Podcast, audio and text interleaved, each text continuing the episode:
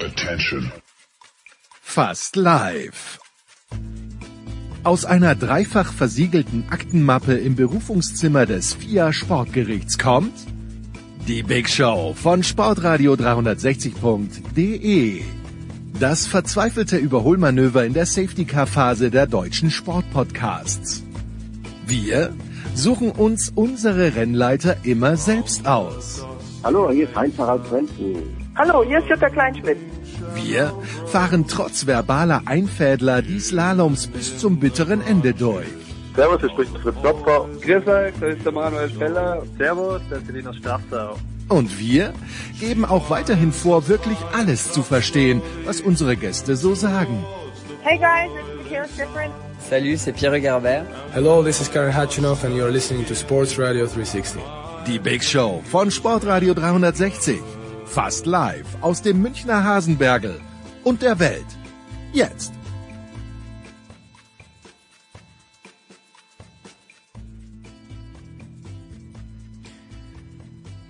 Sehr verehrte Freunde und Freundinnen von Sportradio360.de, der Big Show. Heute was ganz Besonderes oder was Besonderes aus äh, technischen, organisatorischen Gründen, dazu gleich später. Zunächst einmal möchte ich anfangen mit herzlichen Dank nochmal an Max Ost. Ich war ja vergangene Woche bei Max zu Gast, durfte unser Magazin Hashtag 12 Monate bewerben. Es sind noch ein paar Exemplare da, aber netterweise haben sehr viele Hörer vom Max äh, gesagt, ja, das wollen sie haben. Das wäre von meinen Hörern, von unseren Hörern hier, die nicht auch bei Max am Start sind. Äh, gerne. Steilpass.sportradio360.de. Es sind noch Exemplare da. Kostet 12 Euro plus 1,60 Versand in Deutschland. Einfach eine Mail an steilpass.sportradio360.de. Was ist in dieser Woche los? Ich muss am Mittwoch nach Wien äh, zu einer zunächst Weihnachtsfeier und am Donnerstag gibt's dann einen Workshop weswegen wir diese Big Show äh, schon zu Beginn der Woche aufgenommen haben. Mit anderen Worten, kein DFB-Pokal. Ähm, weiß nicht, ob wir was versäumt haben, kann ich nicht sagen, weil wir eben schon fertig waren, bevor die Festspiele, wo auch immer, begonnen haben. Dafür aber beginnen wir trotzdem mit Fußball-EM-Auslosung. Zunächst mal die rein österreichische Perspektive mit Martin Konrad von Sky Sport Austria und Coach Alfred Tatar. Danach zwei Teile Fußball mit Thomas Wagner, mit Toni Tomic und mit Alexi Menüsch. Zunächst mal EM. Alexi äh, bei einem kurzen Segment nicht besonders gut zu verstehen, aber bleibt dran, das äh, bessert sich dann hinten raus jetzt nicht äh, sprachlich, sondern wegen Telefonverbindung. Und zweites Segment dann nur Thomas und Alexi, also insgesamt das dritte Segment, das zweite Fußballsegment, kleines bisschen zur Bundesliga. So, dann geht's weiter mit der NFL. Die Legende Günther Zapf und äh, Andreas Renner sprechen nicht nur, aber auch über die San Francisco 49ers. Motorsport auch in dieser Woche. Zunächst Eddie Milke mit Stefan de Voice Heinrich über DTM und MotoGP. Danach Formel 1, ja, auch in diesen Tagen mit Stefan Ehlen und mit Stefan de Voice Heinrich. Es geht weiter mit dem alpinen Skisport. Lukas Zara und Johannes Knut. Bei den Männern war ja noch nichts los, noch kein einziges Rennen, bei den Frauen sehr wohl, aber es geht auch ein kleines bisschen um Olympia. Dann komplett out of the box gedacht, aber aus gegebenem Anlass mit Gregor Biernat ein schönes Segment zum Golfsport und schließlich hinten raus noch der Davis Cup Kapitän und äh, Head of Men's Tennis im Deutschen Tennisbund Michael Kohlmann, der sich Zeit für uns nimmt und äh, zur Davis Cup Auslosung mit uns plaudert, aber auch zu anderen Dingen. Big Show 639, Sportradar 360, now.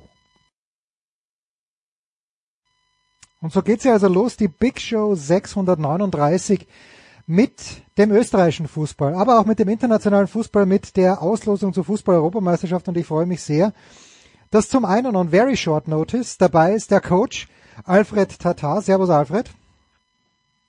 Servus, grüß euch. Und Martin Konrad von Sky Sport Austria. Servus Martin.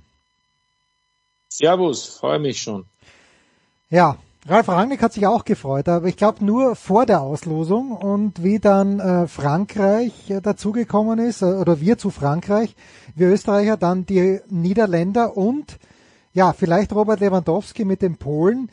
Äh, es ist ihm nicht das Ladel runtergefallen, Alfred, aber worin liegt die Chance in dieser Gruppe? Ist es wirklich so, wie Ralf Rangnick gesagt hat, na wenigstens sind das Mannschaften, die sich nicht deppert hinten einstellen, sondern die selber Fußball zu spielen versuchen. Und das liegt uns ein kleines bisschen besser. Ist das unsere einzige und große Chance? Naja, der Teamchef hat ja ein sehr schönes Vokabel verwendet, das in mir sofort Bilder äh, evoziert haben. Das Vokabel war anspruchsvolle Gruppe. Anspruchsvoll bedeutet für mich aber, dass es lösbar ist. Er hätte eigentlich sagen sollen, lösbare Gruppe, weil das hat er im Kopf gehabt. Und genau seiner Auffassung bin ich. Es kommt zwar der Vize-Weltmeister und äh, die Niederlande, die ja auch eine große Nummer sind normalerweise im europäischen Fußball. Und genau die beiden muss man eben aus dem Weg räumen auf dem Weg zum Europameistertitel. Ich glaube, das ist die Intention seiner Aussage gewesen mit anspruchsvoll und die unterschreibe ich vollständig. Äh, Martin, du kennst den Alfred ja viel, viel besser als ich. Wie viel Prozent Ironie haben da jetzt mitgespielt? Äh, wie, äh, das erste Spiel gegen Frankreich immerhin. Ja, wenn man die Franzosen packen kann, dann vielleicht im ersten Spiel, Martin. Ja, der Alfred ist ein Fußballfeinschmecker und insofern äh, weiß er einfach schon, was passieren wird. Das kommt noch dazu, dass er nämlich auch ein Orakel ist. Und ähm, ich würde mal das alles so unterstreichen. Es ist anspruchsvoll, es ist lösbar und ich gehe sogar so weit und sage, es ist für die Nationalmannschaft natürlich herausfordernd, aber es ist besser, als wenn du spielst gegen Schottland, gegen Ungarn oder gegen die Schweiz. Ich weiß schon, das wäre jetzt nicht möglich gewesen, weil ja Österreich in derselben, im selben Topf war wie die, die Schotten.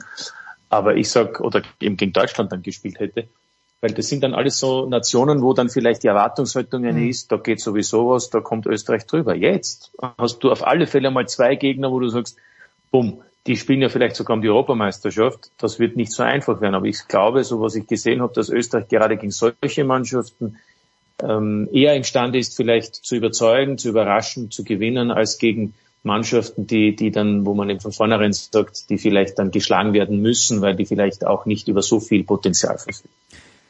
Alfred, ich habe mir die Niederländer, ich weiß gar nicht, gegen wen sie da 1-0 gewonnen haben, ich glaube gegen Irland war es, zu Hause angeschaut ähm, und bin, bin halt mit dem Gefühl weggegangen, jetzt wenn ich nochmal zurückdenke, okay, die haben Xavi Simons bei, bei Leipzig, der ein Fußballspieler ist, den wir in Österreich aus meiner Sicht nicht haben, der natürlich auch viele Fehler macht. Sie haben vorne einen Wout Weghorst, der der etwas bessere Michael Gregoritsch ist. Und sie haben hinten Virgil van Dijk. Und ansonsten Spieler, die sehr schnell sind, teilweise auf den Außenbahnen. Ähm, aber ich bin ja grundsätzlich Pessimist. Wo kann man, denkst du, die Holländer packen? Und siehst du das vor allem mit dem Xavi auch so? Oder ist unser Mittelfeld vielleicht in der, in der Breite sogar besser besetzt? Es ist so, wenn du ein Kinderspiel kennst, manche Erwachsene spielen es auch noch, nämlich das nennt sich bei uns Puzzle. Du hast äh, viele kleine Teile, die zusammensetzen, zusammenzusetzen sind, um ein Bild zu ergeben. Und ich glaube, dass die österreichischen Puzzleteile stimmig sind, mhm. miteinander harmonieren, das Bild sehr schnell zusammenpasst, während es bei anderen vielleicht glänzende Puzzlesteine gibt, aber die passen nicht zusammen dann am Ende, weil irgendwo hakt es dann vorne und hinten. Was ich sagen will ist, es zählt nicht die individuelle Klasse von gewissen einzelnen Spielern und da haben wir mit Alaba immerhin einen Weltklassemann und mit äh, manchen anderen Europaklasseformat, sondern es zählt im Mannschaftssport Fußball das Team. Und es gibt Eigenschaften einer Nationalmannschaft, die sind jenseits der individuellen Eigenschaften von Spielern. Und ich glaube, dass Ralf Rangnick, unser Teamchef, genau in der Lage ist, diese Mannschaftseigenschaften zu forcieren, damit das Team als Einheit auftritt und dann erfolgreich ist. Das äh, schlägt natürlich in die gleiche Kerbe, Martin, die wir äh, oder die du jetzt vor, vor zwei Wochen hier, glaube ich, auch im Gespräch mit Thomas Wagner ja auch schon mh, ausgeschlagen hast bei wem, oder sagen wir mal so, äh, jetzt hat Michael Gregoritsch letzte Woche drei Tore geschossen. Ich weiß, der Alfred, wir haben vor ein paar Wochen auch mit Alfred hier gesprochen, dass ja Gregoritsch eigentlich dieser Neuner ist, wenn er in Form ist, den viele Nationen brauchen. Ähm, bei wem würde man sich Stand jetzt noch ein kleines bisschen mehr wünschen aus deiner Sicht, damit dieses Puzzle jetzt nicht das 25 Stück Puzzle für Achtjährige ist, sondern das 1000 Stück Puzzle, das dann wunderschön vor uns da liegt, dass wir drei Erwachsene, der Alfred, du und ich, zusammen zusammenstellen könnten? Ja, also für mich ist der Michael Gregoritsch kein Neuner, sondern der ist, der ist vieles andere. Der ist, da könnte man jetzt diese ganz modernen äh, Halbwerte auch noch nehmen. Manche sagen, er macht mehr einen Zehner, weil er eigentlich immer aus der Etappe auch kommt. Es ist ja auch bei Freiburg zwar steht er dann numerisch ganz vorne, aber wenn man sieht, wie er die Laufwege macht und so, ist es ganz anders. Also es ist es ist eher kompliziert, würde ich einmal sagen. Und ähm, wenn du sagst konkret, wer könnte noch besser werden? Ich meine, es ist ja Kaffeesud lesen, was in einem halben Jahr stattfindet oder nicht. Ich meine, Anatovic sollte sich einmal Einsatzzeiten haben bei Inter Mailand, um vielleicht dieser Mannschaft auch noch helfen zu können. Äh, ansonsten hat ja Ragniges verstanden, Spieler auch auf Positionen einzusetzen, wo man sie nicht unbedingt erwartet. Stichwort Konrad Leimer. Ja. Ähm, das heißt, da, da, da, da sehe ich das eigentlich eher tiefenentspannt. Insgesamt muss ich sagen, ist ja die Erwartungshaltung oder die Vorfreude bei allen sehr groß. Das war vielleicht 2021 nicht so und trotzdem, das möchte ich schon an dieser Stelle sagen, ja. Äh, gemessen finde ich, muss, muss dann auch diese Mannschaft auch an 2021 werden, wo man ins Achtelfinale gekommen ist. Wo dann die Ukraine geschlagen wurde. Ukraine auch noch mit einer Chance dabei zu sein. Ähm und Nordmazedonien, ja. Und gegen Niederlande übrigens wurde verloren und dann war man mit sechs Punkten im Achtelfinale und dann gab es dieses Spiel gegen Italien, wo man in der Verlängerung ausgeschieden ist. Gegen wo, den späteren Europameister. Ja, wo der VAR Schade, dass es einen Tag gegeben hat, muss man am Ende des Tages sagen, weil äh, sonst hätte man... also für Fair Play, bitte Jens. Ja, ja, entschuldige, entschuldige, ja, das, das muss man natürlich schon sagen. Jetzt, äh, Alfred, du sagst ja, David Alaba, wir haben einen Weltklasse-Spieler, äh, natürlich völlige Zustimmung. Ähm, wie siehst du denn hinten ähm, gerade mal, also Alexander Schlager, okay, lassen wir noch mal im Tor stehen, aber neben Alaba, ich habe mir den Kevin Danzo jetzt vergangene Woche angeschaut, ein kleines bisschen. Äh, er hat meistens mitgeholfen, den Ball aus dem Tor zu holen, weil Lens so viele Goals bekommen hat. Aber wen siehst du denn als beste Option neben David Alaba tatsächlich auch in der Innenverteidigung? Ist es Philipp Lienhardt? Ist es dann so? Wen, wen würdest du da am, am stimmigsten finden? Ich glaube, wir müssen einmal zunächst hoffen, dass alle drei fit sind. Wenn wir von diesem Zustand ausgehen, dass alle einsatzfähig ist von diesen drei Namen, die du eben genannt hast, dann glaube ich, dass Lienhardt und Alaba hervorragend miteinander arbeiten können. Und das wäre meine erste sozusagen Einsergarnitur, Lienhardt Alaba während noch auf der rechten Seite Bosch äh, mhm. hervorragend gespielt hat, auch wenn es die Option jetzt mit Leimer gibt. Daher, ich glaube, die Verteidigung äh, erschließt sich eigentlich relativ von selbst. Gibt es irgendjemanden, äh, gibt es einen Konkurrenzkampf, Martin, letzte Frage zum österreichischen Team, gibt es einen Konkurrenzkampf im Tor aus deiner Sicht? Weil es hat ja in den letzten Jahren, Stichwort Bachmann zum Beispiel, auch andere Menschen gegeben, die da schon im Tor gestanden sind. Oder ist der Alexander Schlager im Moment tatsächlich der, der allein auf weiter Flur ist? Im Moment ist auf weiter Flur. Ich meine, Ballet Schlager, muss man sagen, hat sich halt alles wirklich zu seinen Gunsten gedreht. Einerseits sein Wechsel vom Last zu Salzburg, wo nicht klar war, dass er die Nummer eins ist, weil es ja mit Philipp Köhn eigentlich eine Nummer eins gegeben hat. Also dann kann Adi Hütter aus der Sicht von Alex Schlager, der ihn unbedingt nach Monaco holen wollte. Wäre Hütter nicht in Monaco, glaube ich, wäre ja auch Köhn nicht in Monaco. Das ist das eine. Dann spielt er natürlich bei Salzburg äh, in der Bundesliga und in der Champions League verdammt gut. Um nicht zu sagen, er ist eigentlich der konstanteste, der beste aktuell beim, beim Serienmeister in Österreich. Und zum anderen, was die Nationalmannschaft betrifft, hast du schon angesprochen, gibt es im Torhüter wie Bachmann, der dann nicht die Form hatte, auch nicht überzeugen konnte und mit Heinz Lindner einen, der dann leider eben eine Krebserkrankung gehabt hat und deshalb auch kein Thema war. Das heißt, im Moment ist Schlager absolut gesetzt und da müsste schon also ich sage mal so, ich glaube, Alfred wird mich bestätigen, wenn er sich verletzt, dann ist es natürlich eine andere Situation. Ansonsten, glaube ich, ist er die klare Nummer eins. Ja, sehe ich auch so.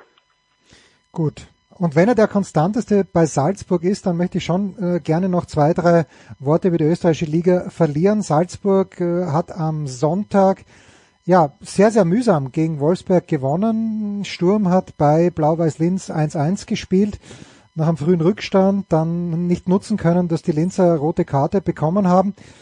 Ich werde nicht recht, also ich werde, äh, ich weiß mittlerweile, auch weil es mir der Martin oft genug erzählt hat, Alfred, was ich von Sturm erwarten darf und kann. Nämlich, ich glaube, äh, Martin, korrigier mich bitte, das aggressivste Pressing, das wir in Österreich sehen. Äh, ich werde noch nicht recht schlau aus den Salzburgern, die ich doch ein paar Mal in der Champions League gesehen habe. Wacker kämpfend, aber für mich ist das nicht mehr diese Mannschaft, wo, vor, vor der man wirklich wahnsinnig viel Angst haben müsste und dennoch führen sie die Tabelle an. Wie gut ist Salzburg nach 16 Spielen in der österreichischen Fußball-Bundesliga aus deiner Sicht in diesem Jahr, Alfred? Anspruch und Wirklichkeit ist hier als Überschrift, glaube ich, angebracht. Mhm. Der Anspruch von Salzburg ist, dass man Meister wird. Und in der Wirklichkeit wird das vermutlich auch wieder so sein. Die Sache allerdings hat noch einen zweiten Aspekt. In der Vergangenheit hat Salzburg diese Meistertitel auch immer fulminant eingefahren. Wenn ich an die Saisonen denke, mit den großen äh, Stürmern vorne, Batz und Dacker oder Holland natürlich. Das heißt, das ist heuer nicht zu sehen. Ich sehe in dieser Truppe eigentlich keinen Mann, der überragend heraussticht. Ja, es ist jetzt Oskar Gloch einer, der ein wenig seine Qualitäten jetzt äh, uns zeigt, wie gut sie sind, aber einen überragenden Spieler sehe ich nicht bei Salzburg. Salzburg lebt jetzt mehr vom kollektiven Moment, wo der Trainer verschiedene Aspekte auch bringt, also verschiedene Systeme, verschiedene Herangehensweisen an die Spielweise, mal mit Pressing weiter vorne, dann wieder tiefer stehen. Also ich glaube, dass Trainer Gerhard Struber einzig und allein eines im Kopf hat, nämlich wieder den Meistertitel zu holen. Alles andere ist zwar für Kritiker interessant, aber für Salzburg zählt der Meistertitel. Warum? Weil man dadurch wieder vermutlich in der Champions League Gruppenphase dabei sein wird. Nach der Reform ist das eh alles sehr unklar mhm. im neuen Jahr. Aber das ist die Kernangelegenheit, um die, es, um die es sich dreht bei Salzburg, dass man dann wieder sich präsentieren kann, vielleicht wieder junge Spieler verkaufen kann, etc. etc. Das ist der Aspekt. Daher glaube ich, dass dort diese Sache nicht so hoch gehängt wird, wie es wie vielleicht wir tun, wenn du so vorhin gesprochen hast, du kannst nicht erkennen, was Salzburg spielt. Naja, ich werde nicht richtig schlauer sehen. Ja, im, im, im, naja, das da, da ist, finde ich auch, also Jens, du, ich meine, beide habt ihr natürlich recht. Einerseits, es ist nicht das Spiel, das man von Salzburg auch vielleicht erwartet. Zum anderen, Alfred hat es eigentlich jetzt schon sehr detailliert analysiert, wo die Probleme liegen. Fakt ist natürlich, sie sind in der Liga vorne äh, und haben alle Chancen, den Meistertitel erneut zu äh, erzielen. Sie sind auch noch im Pokal dabei, wenn auch glücklich. Ähm, geht dann im Februar weiter, gleich mit einem Auswärtsspiel im Viertelfinale gegen den Lass. Ähm, und in der Champions League muss man dann trotzdem sagen, schwere Gruppe. Salzburg ist mit Abstand die jüngste Mannschaft mhm. von allen 32 Teams. Altersschnitt der Startelf etwas mehr als 22 Jahre. Die nächstältere Mannschaft ist fast zwei Jahre älter. Ich glaube, das ist Antwerpen, wenn ich jetzt nicht falsch liege, oder Feyenoord. Und Platz vier übrigens PSG. Das vergisst man immer. Paris. Auch sehr junge Mannschaft. Aber ich wollte nur sagen, bei Salzburg, da fehlt auch die Tradition der Stürmer. Alfred hat jetzt zwei genannt. Davor war Soriano Alan. Zuletzt war noch nach Dakar und, und Dabur noch davor. Nach Haaland und Dakar gab es jetzt noch mit Cesko, mit Adiemi zwei weitere Stürmer. Und das gibt's im Moment nicht. Und wenn ich dann schon sage, dass ich den Schlager habe, der konstant ist und für viele der Beste, und damit Abstrichen noch der Pavlovic, der serbische Innenverteidiger und Kloch, der israelische Teamspieler in der Offensive, der Rest ist jetzt keiner, wo man sagt, bumm, da wird's im Jänner oder im nächsten Sommer sofort Dutzende Anfragen gibt. Ja. Deswegen ist diese Mannschaft im Moment bei weitem noch nicht so, wo man sich, glaube ich, wünscht. Und deswegen macht auch Struber immer mehr Veränderungen, auch in der taktischen Ausrichtung in der Champions League. Plötzlich steht die Mannschaft viel defensiver, es gibt überhaupt kein Pressing. Also ich will nochmal sagen, ich glaube, sie versuchen sich jetzt noch über die zwei Spiele in den Winter zu retten, im Idealfall mit Tabellenführung und Platz drei in der Champions League Gruppe und damit das Überwintern in der Europa League. Und dann glaube ich schon, dass in diesen sechs, acht Wochen ein bisschen was passiert, damit Salzburg wieder ein wenig mehr dem Salzburg ähnelt, so wie wir es uns äh, vorstellen und so wie es eigentlich auch in den letzten Jahren zu sehen war. Weil der Name schon gefallen ist, Alfred, ähm, und da, da war ich ein kleines bisschen Orakel. Ich habe Benjamin Scheschko vergangenes Jahr doch öfter gesehen bei Salzburg und ich war mir eigentlich recht sicher, dass der in Leipzig nicht sofort durchstarten wird, weil mir hat er nicht so gut gefallen. Und jetzt, jetzt spielt, jetzt ist er, spielt er im Grunde genommen hinter Yusuf Paulsen die zweite Geige. Ähm, habe ich den Scheschko vielleicht habe ich irgendwas gesehen oder nicht gesehen, was ihn so auszeichnet, weil für mich war das eigentlich klar, dass der da nicht sofort einschlagen wird. Über, überrascht dich das ein kleines bisschen, dass der sich so schwer tut und natürlich ist der Berater dann sofort wieder da und sagt, naja, schauen wir uns das noch ein bisschen an und dann überlegen wir uns was, aber ich denke jetzt erst sollten sich ja mal die Leipziger was anschauen, ob da noch was kommt vom Scheschko. Naja, also zunächst Marco Rose ist ja ein absoluter Fachmann, ja. Der will ja auch mit seinem Team Erfolge einfahren und so weiter. Das heißt, er wird ja jetzt nicht mutwillig irgendetwas inszenieren, sprich ihn vielleicht nicht einsetzen, obwohl er glaubt, dass er besser wäre. Hm. Mit anderen Worten, was ich sagen will, ist, Sesko hat große Qualitäten, aber die sind halt nicht auch in jedem Team die richtigen Qualitäten. Ja, und das kennen wir ja schon diese Aussprüche. Du musst am richtigen Ort zur richtigen Zeit deine richtigen Qualitäten zeigen können für dein Team, damit du dort auch wertvoll bist. Und unter Umständen hat eben Marco Rose in seiner Hinsicht, in Scheschkos Hinsicht, Bedenken, dass er da vielleicht nicht äh, das ausspielen kann, was sein Team benötigt. Aber, und da bin ich trotzdem auf Seiten von Trainer Rose, am Ende zählt der Erfolg und wenn er glaubt, dass es mit oder ohne Scheschko der Fall ist, dann wird er ihn bringen oder nicht bringen. Eine Sache vielleicht noch, Martin. Beide Wiener Spitzenvereine, mit denen äh, wir alle groß geworden sind. Also relativ groß, alt sind wir geworden. Groß bin ich nicht geworden leider, aber alt immerhin. Nämlich Rapid und die Austria sind beide außerhalb der Playoff-Ränge. Sieben und acht. Erste Frage, wer... Das kann sich aber, das kann sich aber morgen schon ändern weil Rapid ein, ein Spiel weniger hat und dieses Nachtragsspiel morgen in Innsbruck gegen Wartens ja. stattfindet und dann könnte Rapid schon unter den ersten sechs. Hoffen wir, dass es stattfindet. Wer von den ersten sechs, die jetzt drinnen sind, ist Wolfsberg der Kandidat, der am ehesten rausfallen wird? Oder sind es vielleicht die Klagenfurter, die in letzter Zeit ja auch ein bisschen geschwächelt haben? Oder Nein, wir müssen es anders sehen. Drei. Mannschaften sind fix. Das ja. ist Salzburg, Sturm, Lask. Und dann gibt's äh, fünf Mannschaften, die sich um drei Plätze streiten. Das ist Hartberg, Klagenfurt, Wolfsberg und die beiden Wiener Teams. Und nachdem eben noch Rapid und Hartberg übrigens auch noch und Klagenfurt ein Spiel ähm, auszutragen haben in dieser Woche, dann, dann ist wieder Gleichstand und dann gibt's noch sechs Spiele. 18 zu vergebende Punkte. Ich sage, es ist eng. Es ist diesmal auch enger deshalb, weil bisher haben immer 30 Punkte gereicht und diesmal, mhm. glaube ich, sind 30 zu wenig. Ähm, und es ist auch müßig, jetzt drüber noch zu reden. Ich glaube, da werden wir dann im Frühjahr sprechen, bevor diese entscheidenden fünf Spiele sind. Das ist auch noch eine Transferzeit. Ähm, da kann sich noch vieles tun. Aber die Ausgangsposition ist im Moment natürlich einmal für Harzberg und für Klagenfurt besser als für die drei anderen Teams. Das ist klar. I let you go on this one. Alfred, wir wissen alle, dass Österreich Europameister wird, aber sollte irgendwas dazwischen kommen? Man weiß es ja nie. Wer ist aus deiner Sicht Stand heute, und das ist natürlich wieder dieses Lesen in der Glaskugel, wer weiß, wer sich im Angriff der Franzosen verletzt, welcher Belgier wieder beleidigt ist äh, oder nicht im Tor stehen mag, man weiß es einfach nicht. Aber wenn du jetzt tatsächlich in deine Glaskugel schauen würdest, so milchig sie ist, kannst du überhaupt einen Favoriten ausmachen, weil für mich wäre es dann am Ende des Tages schon mit der ganzen, mit der ganzen Geschichte, mit den drei Stürmern, die sie vorhin haben, die so unfassbar schnell sind, wären es die Franzosen, oder hast du ein Außenseiter-Team, dem du vieles zutraust, nächstes Jahr in Deutschland? Ja, ich kann dir das Semifinale jetzt schon verraten. Ich, Moment, ich schreibe schnell mit. Österreich ja? ist dabei. Natürlich. Österreich ist dabei. Frankreich ist dabei. Die werden in unserer Gruppe vielleicht äh, Erster oder Zweiter. Werden wir sehen. Dann die Niederlande sind auch dabei. als, als bester Dritter. Können als Dritter auch dabei sein. Italien und England.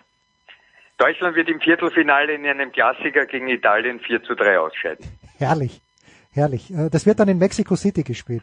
Einfach als Reminiszenz an 1970. Genau. Woher weißt du das? ja, das weil, weil Globalisierter Fußball. Ja, genau. Man kann Europameisterschaft mittlerweile in Saudi-Arabien spielen. Ja, Gianni Infantino denkt sich, komm, was bei der WM 2030 äh, hinhaut, das müsste aber auch bei der EM 2024 gehen.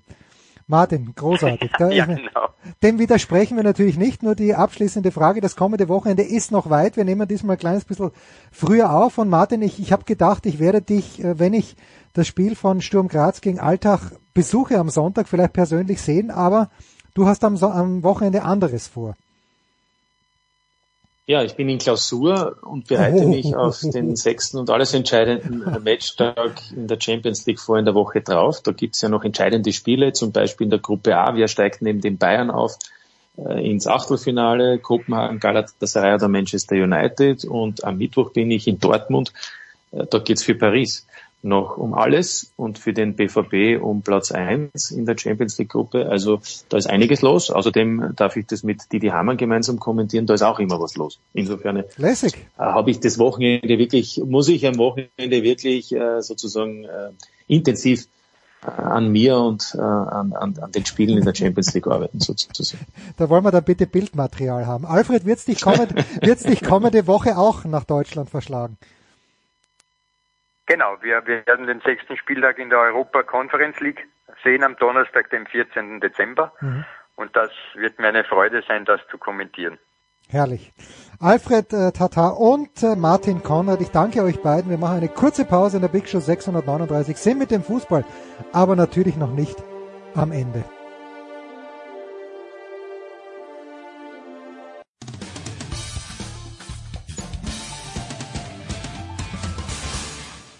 Hi, hier ist Carlo Trainer und äh, Sportradio 360 muss ich ablesen, weil ich kenne den Sender nicht so gut.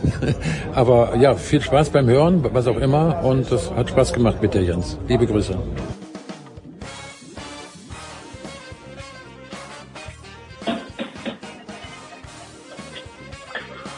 Also das ist das Katastrophalste, was ich jemals erlebt habe hier. Es tut mir sehr leid, Thomas. Big Show 639. Es geht rund im Hintergrund. Thomas Wagner ist seit geschlagenen 10 Minuten in der Leitung. Ich grüße dich, mein lieber Thomas. Schönen guten Tag. Ich habe das Gefühl, in Österreich drückt der Schnee auf die Leitungen. Nein, nicht in Österreich, sondern in München. Und äh, ebenfalls Okay, mit am Start ist Toni Tomic. Servus, Toni. Hallo, Servus, grüß Und euch. jetzt dazugekommen, direkt aus Paris vom Champs-Élysées, Alexi Menüsch. Servus, Alexi. Ja, aus dem Prinzenpark, aber ist fast das Gleiche. Das ist fast das Gleiche. Also niemand leidet ja mit den Österreichern mehr mit als du, Thomas Wagner. Und Thomas, du hast gleich nach der Auslosung gesagt, diese Auslosung ist nicht gut für die Österreicher. Jetzt hat gerade vorhin der Coach Tatar natürlich ironisch gemeint, aus dieser Gruppe kommen wir sicher raus. Wie schlimm ist es für uns Österreicher aus der Sicht des Österreich-Sympathisanten Thomas Wagner? Ähm, also, wie gesagt, ich äh, bin großer Österreich-Fan.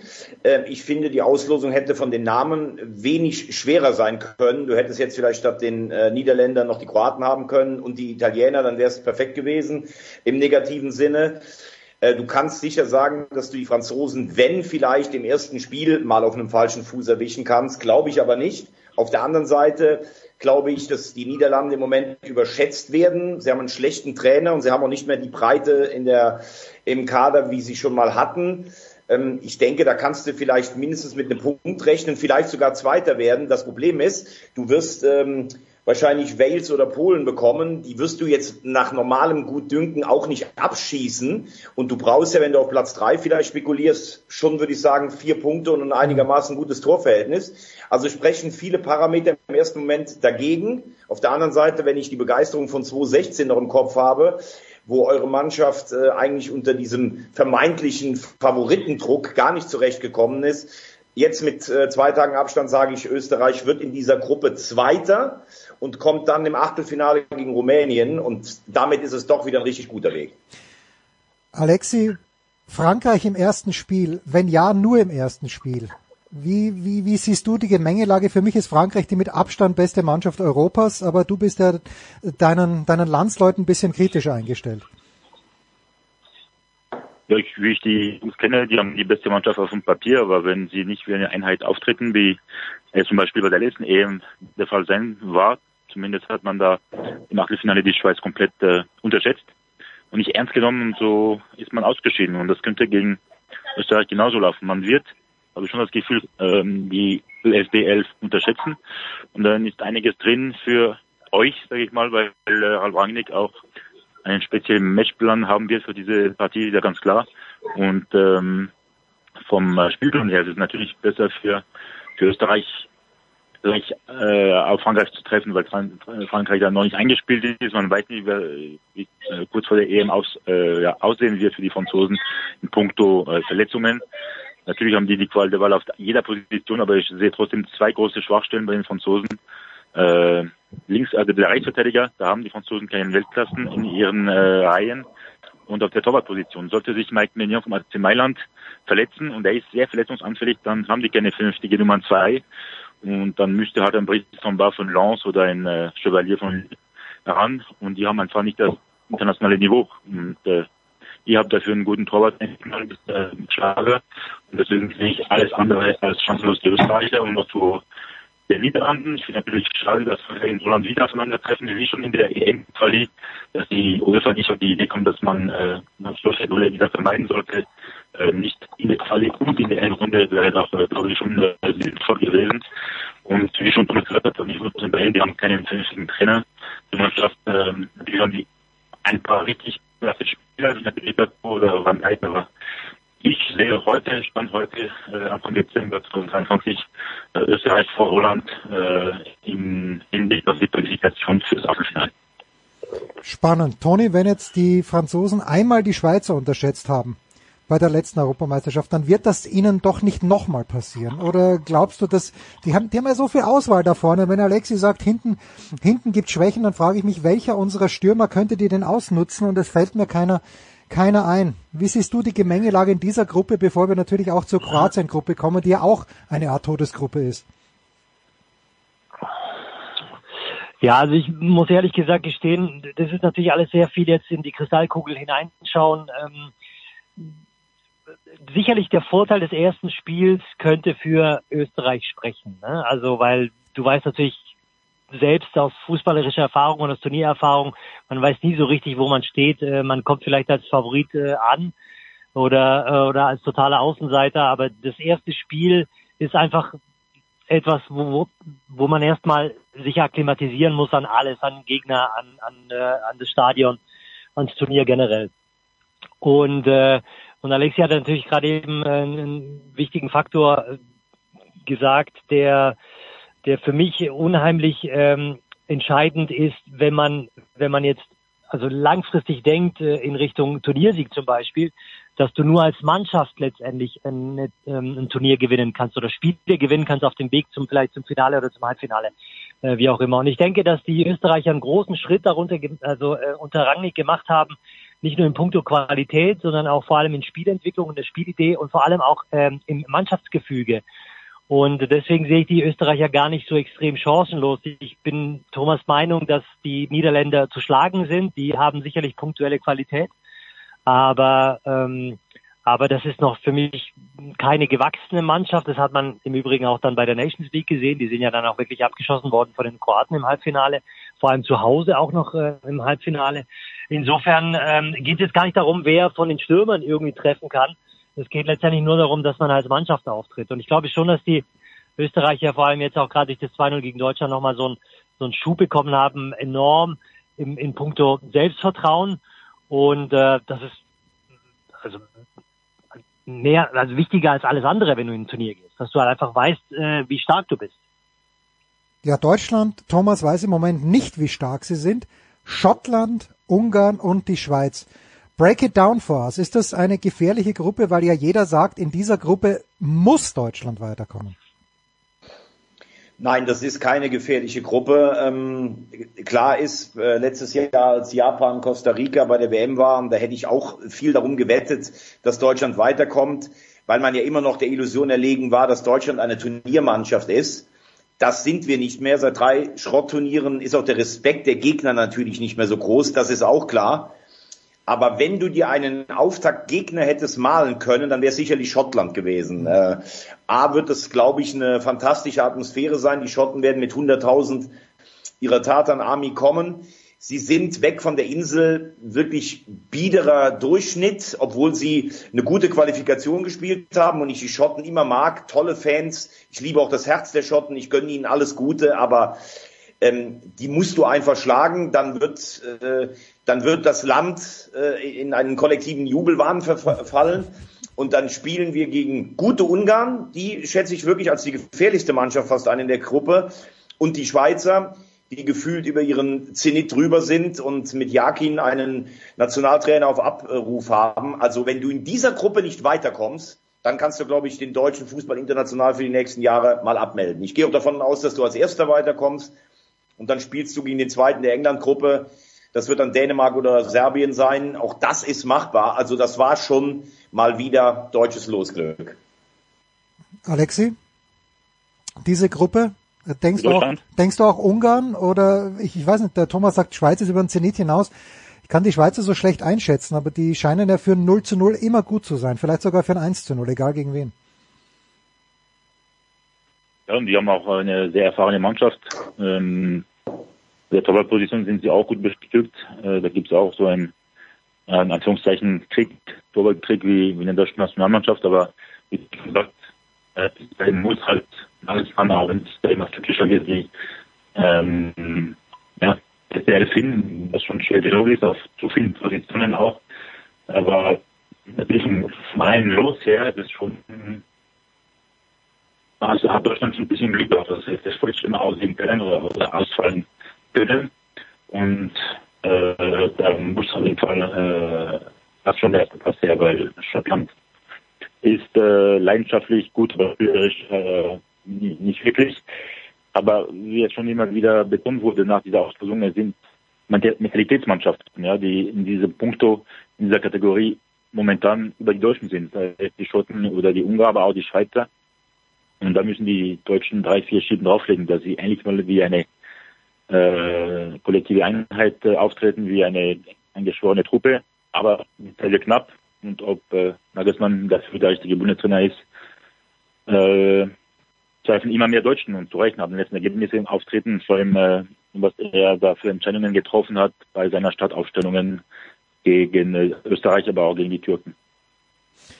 Ja, spannend, aber, und jetzt kommt die Hammergruppe schlechthin, weil, Toni, folgendes, der Kollege Gaub hat mir gesagt, weil ich gesagt habe, Albanien, Albanien qualifiziert sich für die Europameisterschaft, da sagt mir tatsächlich Markus Gaub, ja, unterschätzt die mal nicht, die haben einige gute Spieler, die in Italien spielen, und jetzt ist Albanien in der Gruppe mit Italien, dem regierenden Europameister, mit den Spaniern, von denen man nicht weiß, wer denn nicht verletzt sein wird bei der EM, und eben mit Kroatien. Wie bewertest du aus kroatischer Sicht diese Auslosung? Thomas hat ja gesagt, für die Österreicher wäre es noch schlimmer gewesen, wenn die Kroaten in der Gruppe gewesen wären. I agree, weil das hatten wir in der Nations League.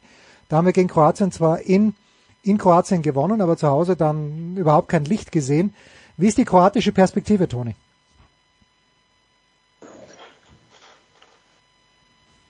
Ist Toni noch da? Oder haben wir Toni verloren irgendwo in Spanien? Nee. Ja, sorry, sorry, ähm, ja. habe mich kurz äh, stumm geschaltet. Ähm, ich will mal sagen, die kroatische Perspektive ist nicht anders als die spanische, als auch die italienische Perspektive. Jetzt mal die Albaner außen vorgenommen. Ich glaube, dass kein, keine Mannschaft in Europa oder generell mittlerweile auch auf der Welt gegen diese kroatische Mannschaft gerne spielt. Ich glaube auch, dass man immer wieder äh, hervorheben sollte, dass Spanien ähm, momentan eine äh, überragende Generation hat ähm, auch einen tollen Fußball spielt. Das haben sie natürlich auch nochmal äh, bewiesen. Amtierender Nations League-Sieger, amtierender Nations League-Finalist, äh, WM-Dritter, amtierender Europameisterschaft, ähm, äh, Titelträger. Also da sind schon Brocken drin, auch wenn man die Italiener in den letzten Jahren nach dieser EM, die, die sind, die, die, ja, die sind so die, so ein Wellental gegangen. Und dann kommt natürlich ähm, Albanien dazu, von dem man nicht so richtig weiß, was man von ihnen halten soll, aber äh, generell muss man ja einfach nur den Blick auf die Qualifikation werfen und dann weiß man natürlich auch, äh, wie die durch die Qualifikation marschiert sind. Also das ist äh, Todesgruppe, also wenn du wirklich einen Begriff Todesgruppe äh, nennen möchtest, dann, dann ja.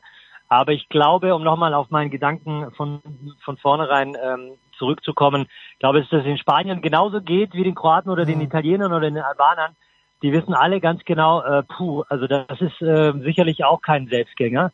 Äh, das hätten sie sich auch gerne äh, anders vorgestellt. Und ähm, ja, also äh, da eine Prognose abzugeben, das ist äh, unmöglich. Da kann alles passieren.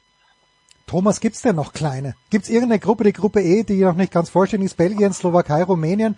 Okay, Belgien kommt halt, finde ich, darauf an, ob Courtois spielen kann und ob Kevin De Bruyne spielen kann.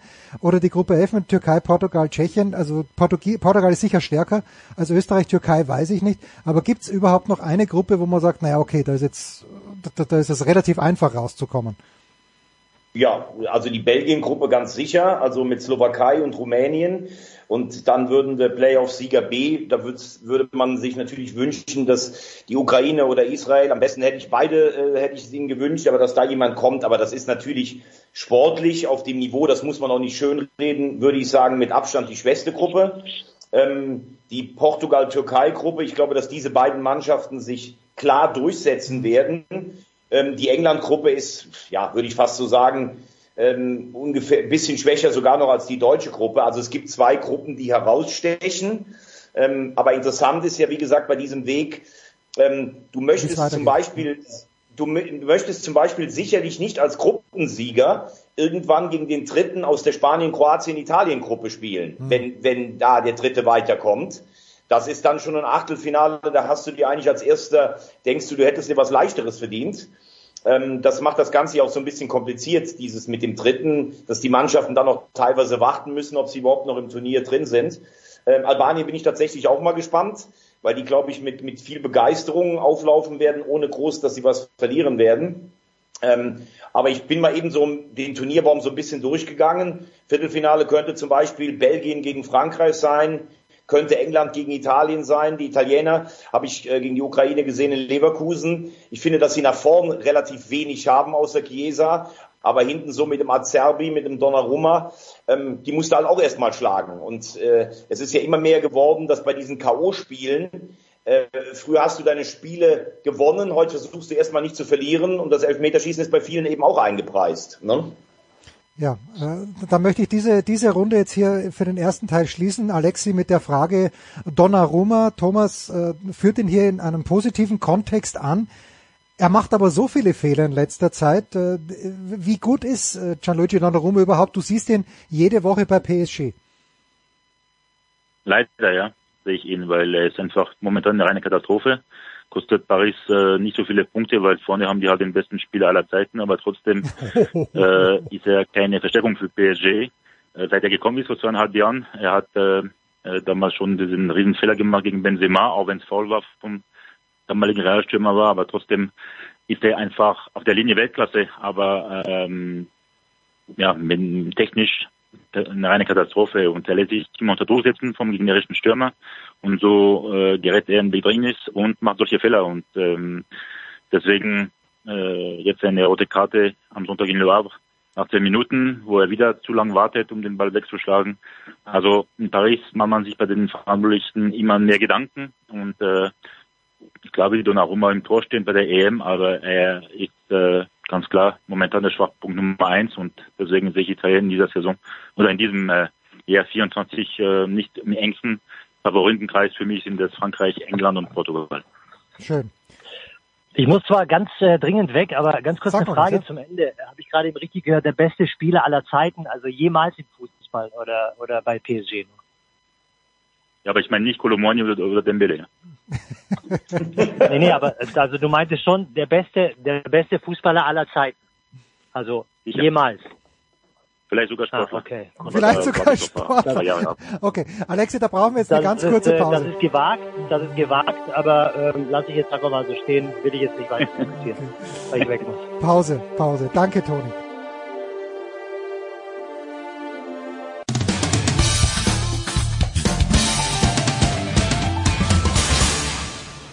Hallo, da ist der Dominik Diem und ich höre Sportradio 360.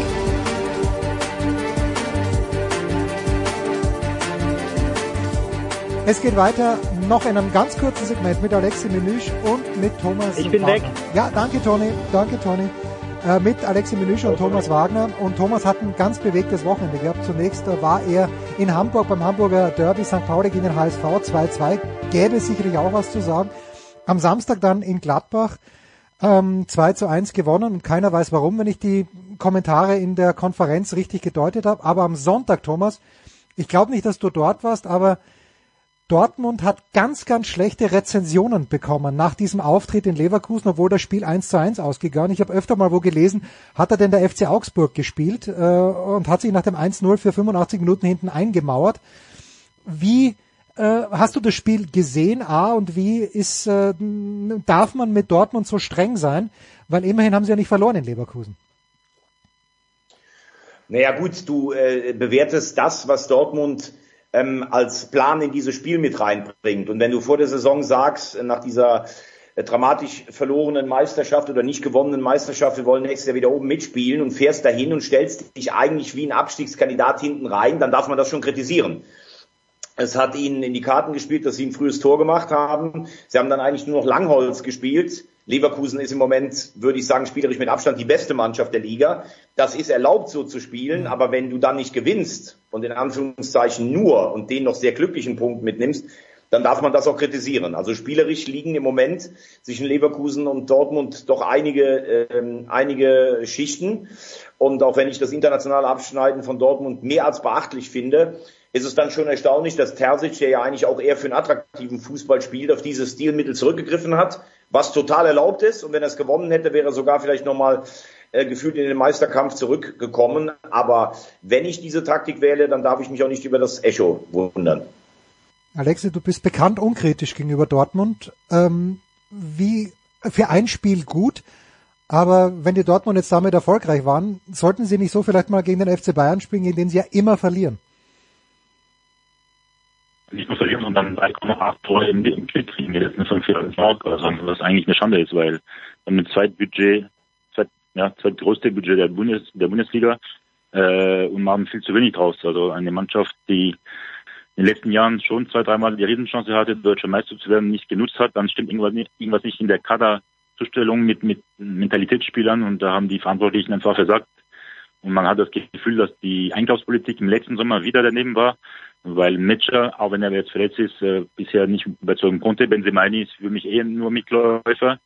Und wa warum man sich so früh für ihn entschieden hat, obwohl auch mal Grimaldo auf der Liste war, ähm, ja, mir ist ein bisschen komisch, was mit Aller ist. Er ist komplett weg, ist der gerade einfach angeschlagen, vielleicht auch äh, psychisch nach seiner Erkrankung, dass er jetzt in einem Loch gefallen ist oder was, was ist da los überhaupt? Vielleicht auch deprimiert, weil man ihn einen Konkurrent vor der Nase gesetzt hat mit Füllkrug von heute auf morgen. Also es ist schon, äh, gibt viele Fragezeichen in Dortmund. Eine Mannschaft mit zwei Gesichtern, wie ich finde, in dieser Saison ähm, spielt deutlich defensiver als die letzten äh, Jahren. Äh, man gewinnt immer wieder 1 zu 0 Spiele, ähm, auch wenn es ein paar spektakuläre Spiele gibt, wie zuletzt beim AC Mailand. Mannschaft, die in der Todesgruppe in der Champions League äh, vielleicht Gruppensieger wird, zumindest auf jeden Fall weiterkommt und in der Bundesliga dahin dümpelt. Also es ist schon eine Mannschaft, die äh, schwer zu begreifen ist. Und auch der Trainer, da bin ich gespannt, wie, wie, wie es mit dem Verein weitergeht. Man hat ein schweres Programm jetzt mit Stuttgart im Pokal, Leipzig in der Bundesliga, PSG in der Champions League. Und ähm, ja, die ist einfach schwer zu begreifen im Gegensatz zu Mannschaften wie Leverkusen, Bayern oder Leipzig.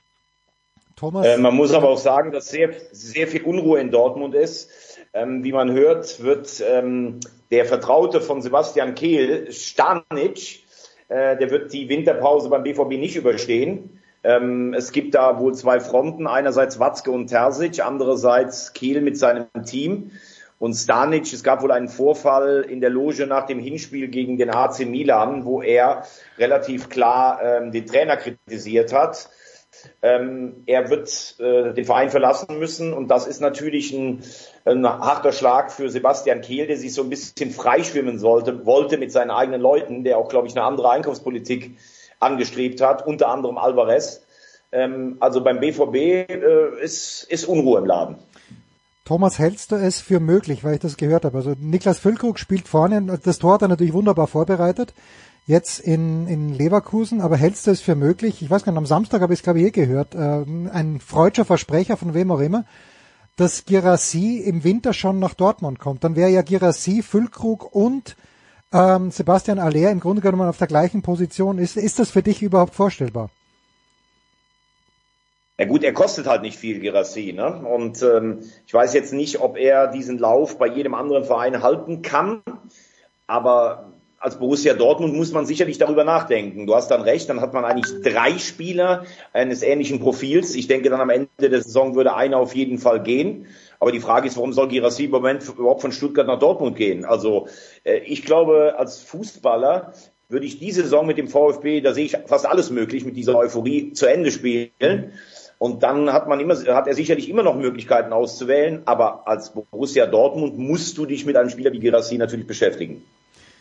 Beschäftigen sich die Bayern natürlich nicht mit Girassi, aber womit, äh, Alexi, und wir kommen gleich zum Schluss, aber womit sollten sich die Bayern beschäftigen? Die sind ja äh, wie hat's die Süddeutsche, glaube ich, geschrieben? Leverkusen ist nur noch Tabellenführer auf Zeit, weil die Bayern ja eigentlich nach Verlustpunkten schon wieder vorne bzw. vorbei sind. Äh, womit sollten sich die Bayern beschäftigen? Hat vielleicht diese Woche Pause mal ganz gut getan, dem FC Bayern?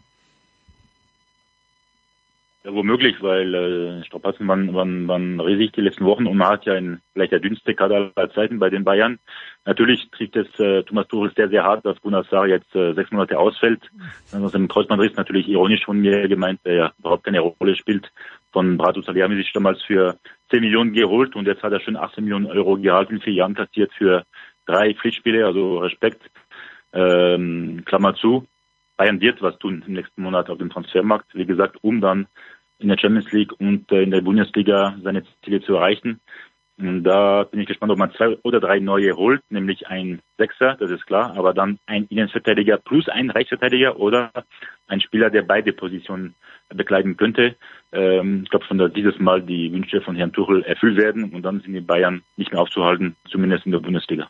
Ja, Benedikt Hövedes äh, würde mir hier einfallen. Aber ich habe ich hab gelesen, dass die Bayern eigentlich traurig sind, weil an dem Nachspieltermin wollten sie eigentlich noch mal in den Süden Europas fliegen. Da wird Thomas Tuchel sicherlich wieder, ähm, ja, die ganze Welt hat sich gegen die Bayern verschworen. Da werden wir sicherlich wieder ein paar, äh, ein paar Arien von ihm hören. Okay, I let you go on this one. I let you go on this one. Also Gianluigi Donnarumma wird das italienische Tor hüten. Da ist sich Alexi trotz der vielen Fehler in der französischen Liga eigentlich sicher.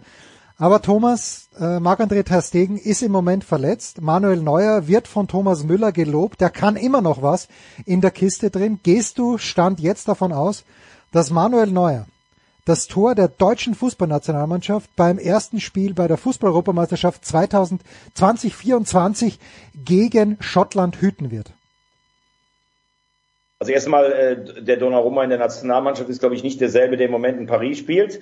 Zum Zweiten habe ich das bei dir, das Thema war ja schon mal da. Jede Woche. Ähm, ich, ich finde die konzertierte Aktion der Bayern und von Neuer und allen anderen Fürsprechern schon äh, durchaus imponierend, wie schnell das gekippt ist. Vor vier Wochen hat Manuel Neuer noch gesagt, dass Ter Stegen die Nummer eins ist und dass er, er sich erstmal hinten anstellen muss.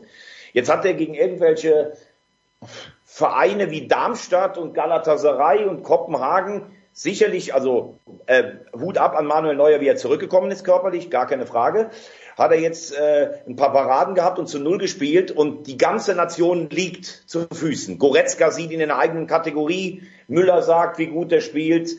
Ich dachte, Nagelsmann hätte sich eigentlich vorgenommen, ihn nicht zurückzunehmen. Auch der sagt schon, klar ist er dabei.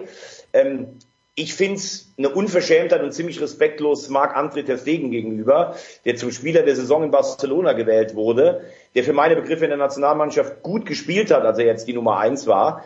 Also, dass alle so denken, dass Manuel Neuer automatisch auf dem Niveau von 2014 zurückkommt, ist mir nicht so ganz einsehbar, weil er drei Turniere gespielt haben, die für Manuel Neuer Verhältnisse wirklich nicht gut waren.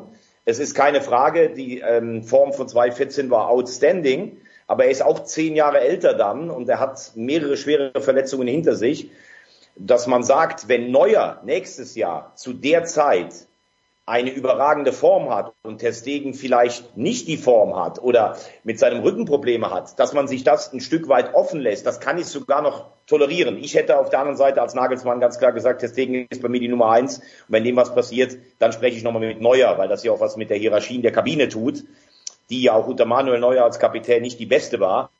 Aber wenn du mich jetzt so fragst, wie sich das alles dreht, befürchte ich, dass diese Entscheidung schon gegen Testegen gefallen ist.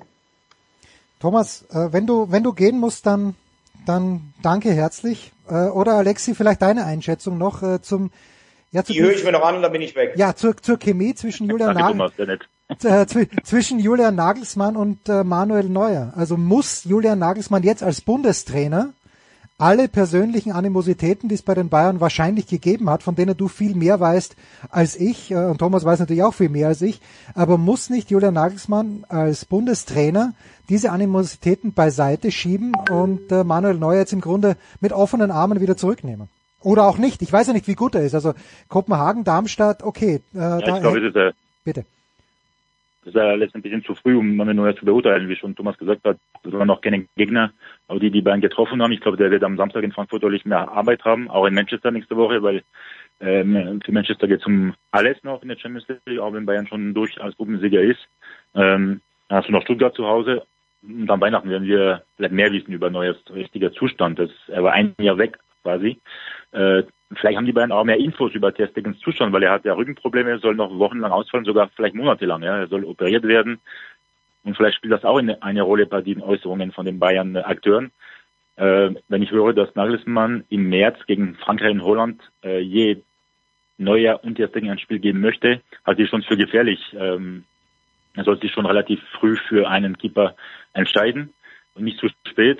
Ähm, kann mir nicht vorstellen, dass Neujahr zu eher mitzählt als Nummer zwei. Das halte ich für unvorstellbar, ha, habe ich auch äh, so gedacht, 2006 mit Kahn und, und Lehmann lag ich daneben, weil Kahn ja als Nummer zwei relativ ruhig geblieben ist im, im Großen und Ganzen.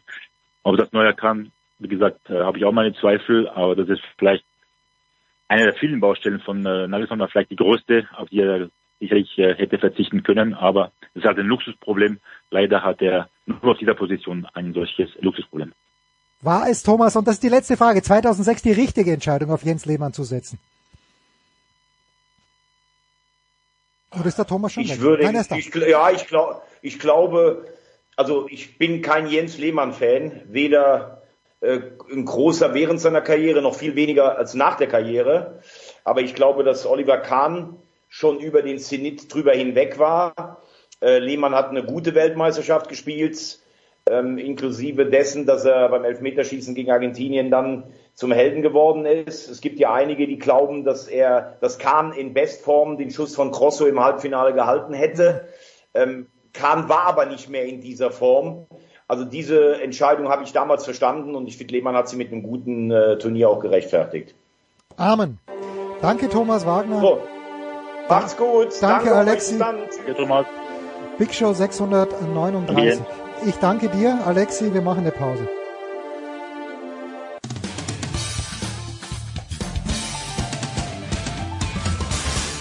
Hallo, hier ist Dennis Seidenberg von den Boston Bruins und ihr hört Sportradio 360.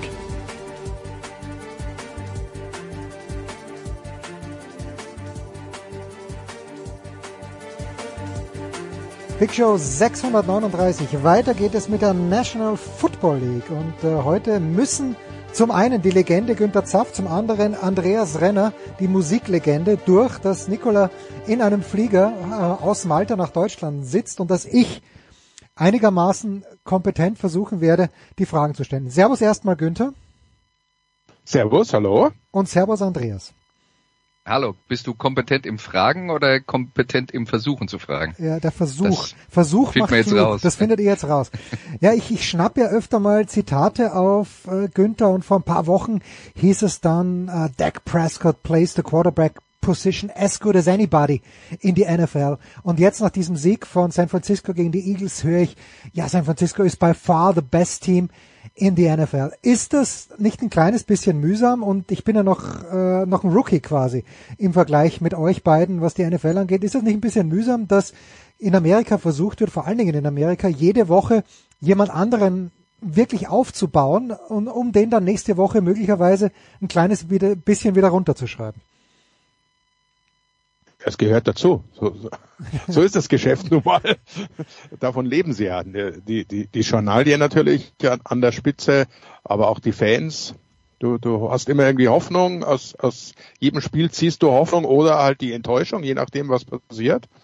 Und dann hast du äh, zugegebenermaßen momentan ja ein paar Spitzenspiele gehabt, jetzt am Wochenende erst, erst Dallas, Thanksgiving äh, deutlich, dann kommt äh, Seattle, die sich wirklich extrem gut verkauft haben, aber Dallas äh, dreht das Ding halt am Ende, gewinnt schon bist du wieder, also nach amerikanischer Ansicht natürlich die größten. Und dann kommt dieses, dieses äh, San Francisco gegen Philadelphia Spiel, was natürlich rein vom, vom Setup äh, eines der Spiele des Jahres sind, von den, sagen wir mal, drei, vier, fünf Spielen maximal, die du dir äh, im Kalender, wo du sagst, das muss ich unbedingt sehen, da war das auf jeden Fall mit dabei als, als NFC Championship Game Rückspiel.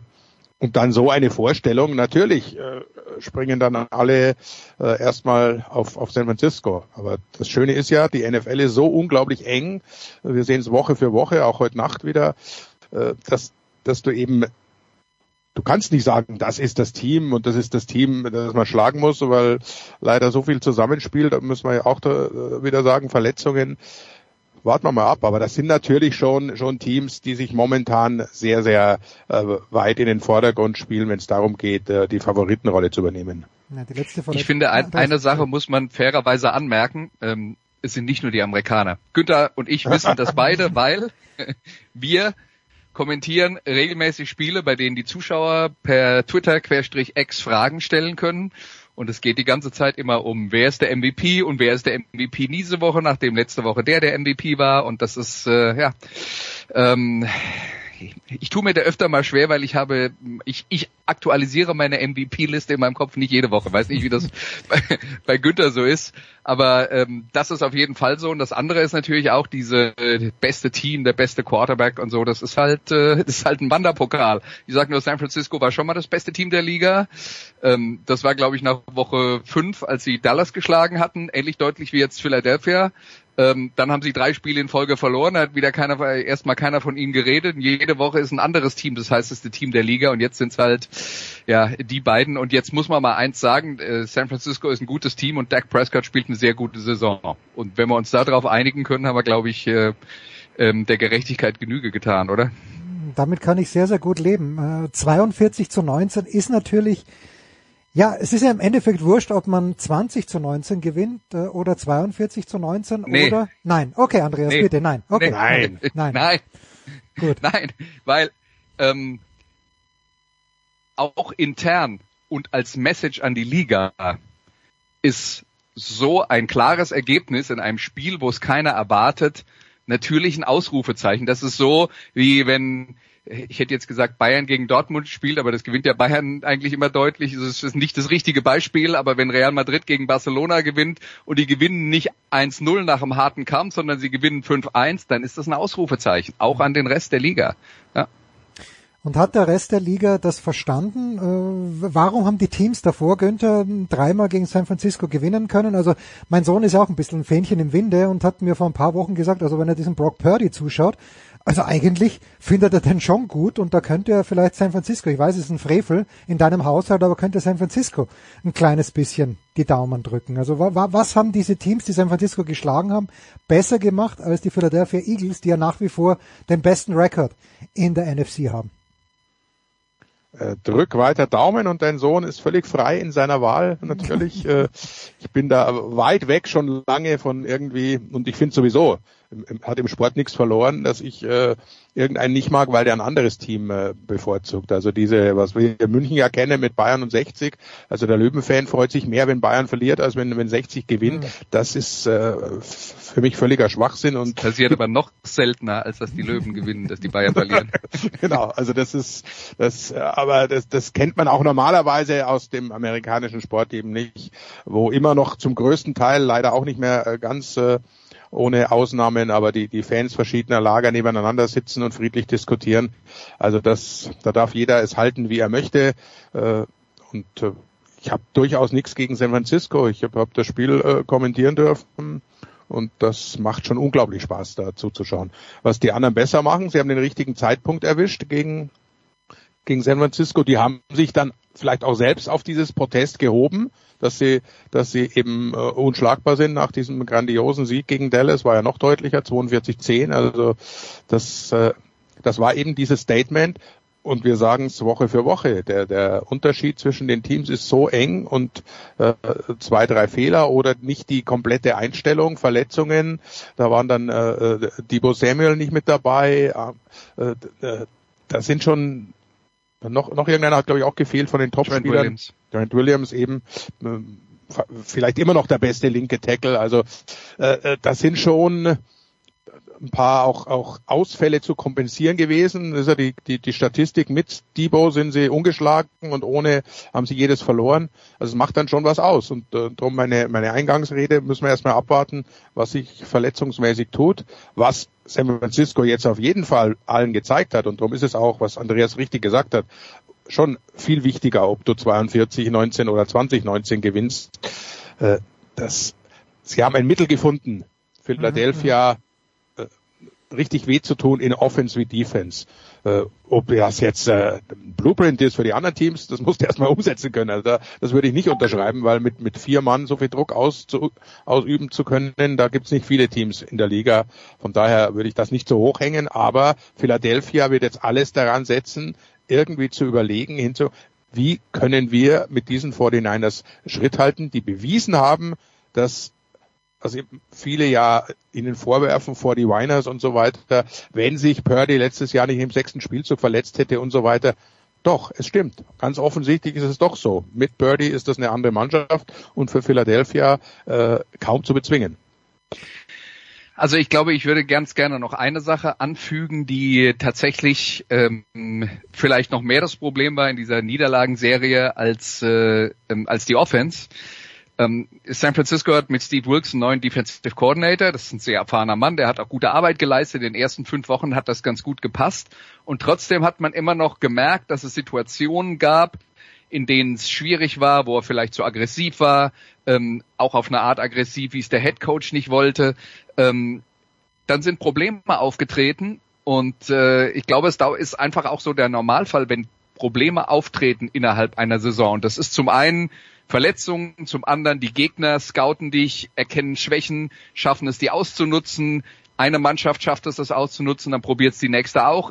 Dann dauert es ein, zwei Wochen, bis die Trainer ihre Arbeit gemacht haben. Und dann kommt man auch wieder in die Spur.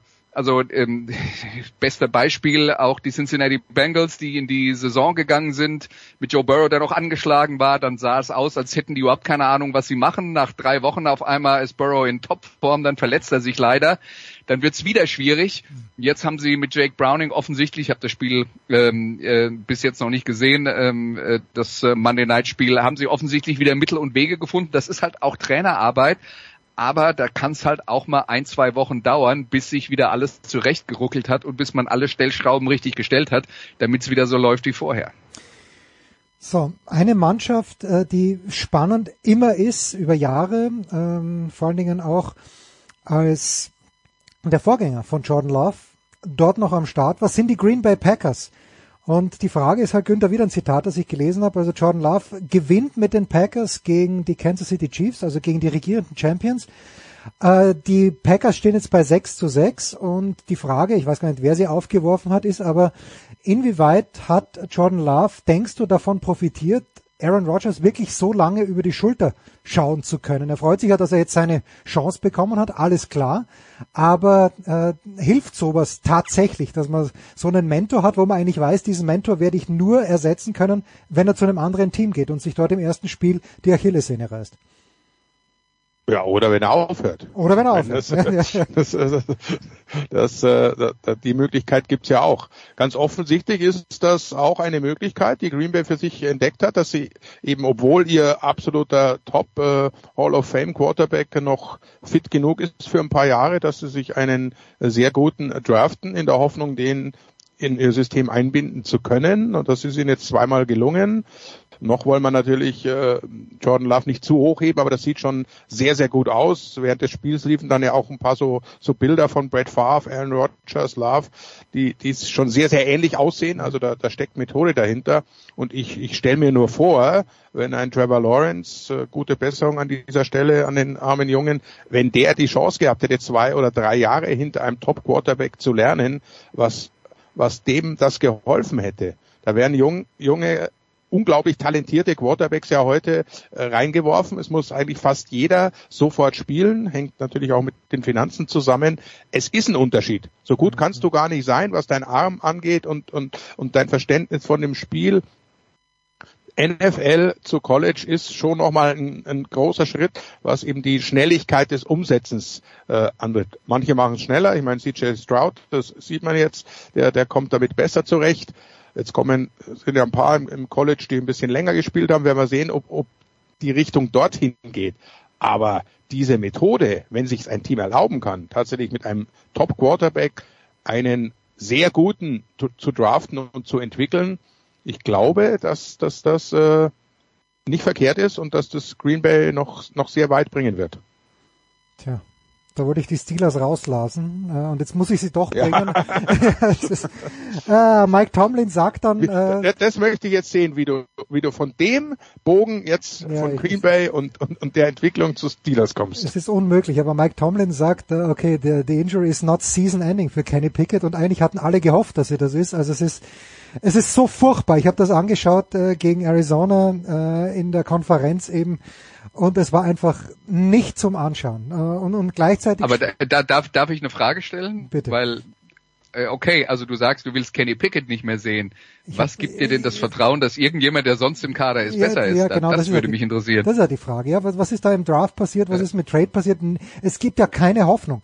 Jetzt verlieren sie gegen Arizona, spielen am Donnerstag, äh, in der Nacht von Donnerstag auf Freitag gegen die Patriots zu Hause. Patriots 2 und 10, aber ich, ich sehe schon das nächste Desaster kommen dass äh, das gegen die Patriots auch schief geht und dann ist er mit diesem schwachen Team, gut, wenn sie jetzt 8 und 5 wären nach diesem Spiel, es, es wäre eher ein biblisch Wunder. Aber das ist nicht, ja, es ist, ist ganz, ganz schwierig. Ich, ich leide sehr. Was können die Jaguars, Andreas, ohne Trevor Lawrence, der sich ja verletzt hat am Knöchel, ähm, am Sonntagabend zum Beispiel gegen die Cleveland Browns anstellen? Ja, das wird interessant. CJ Beathard, der Backup-Quarterback, hat es jetzt äh, ähm, Monday Night ganz gut gemacht, äh, hat das Team ja dann auch in der Verlängerung noch zum äh, Sieg geführt. Ähm, hat auch ein bisschen Erfahrung, der war ja mal äh, in San Francisco als äh, Backup-Quarterback. Nicht es, ganz entschuldige, Andreas. Ja.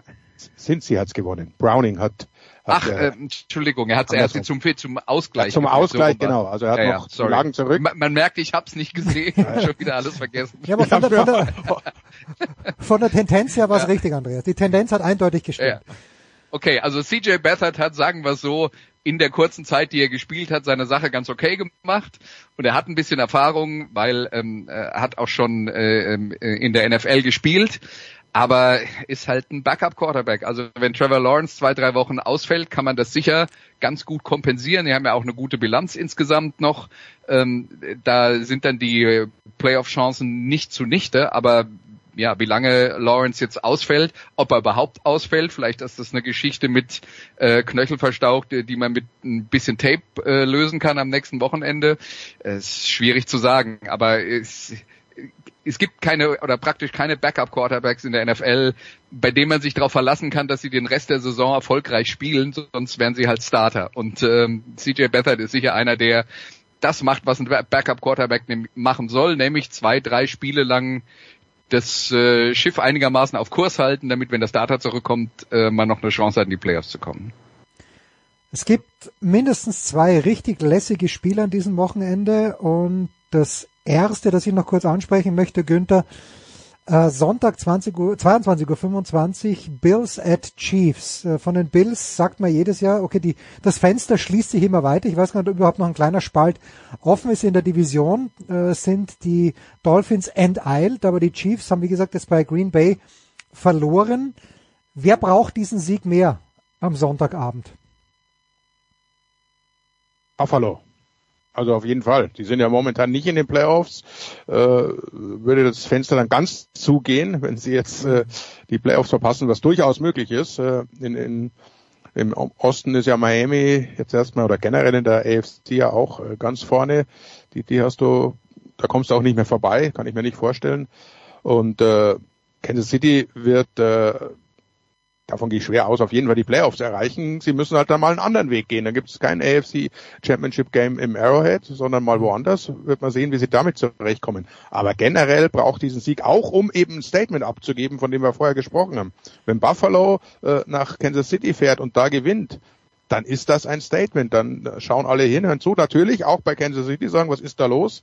Du verlierst gegen Green Bay. Äh, haben eh Probleme, vor allem äh, was die Offense anbetrifft. Äh, erstaunlicherweise, Defense ist eigentlich sehr okay oder sogar besser als erwartet.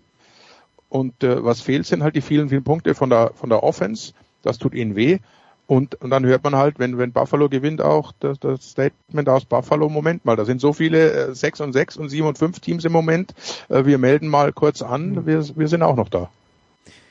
Und dann, Andreas, Sunday Night. Ich gehe mal davon aus, dass es Günther kommentiert und Günther wird natürlich auch noch was dazu sagen, aber Sunday Night äh, bei uns um 2.20 Uhr in der Früh am Montag. Die Eagles müssen zu den Cowboys und die Eagles jetzt nach dieser Klatsche gegen San Francisco. Kann man da sagen, äh, ist das ein, also es wäre natürlich ein Bounceback-Sieg, aber ist das so einfach in der National Football League zu sagen, noch dazu, wo es gegen die Cowboys geht, die ja auch wirklich eine sehr, sehr gute Saison spielen? Ja, das stimmt auf jeden Fall. Ähm, was man bei Philadelphia immer dazu sagen muss, bei der Bilanz, da sind wir dann auch beim Thema äh, knappe Siege und so weiter und so fort, was, äh, was sagen die aus?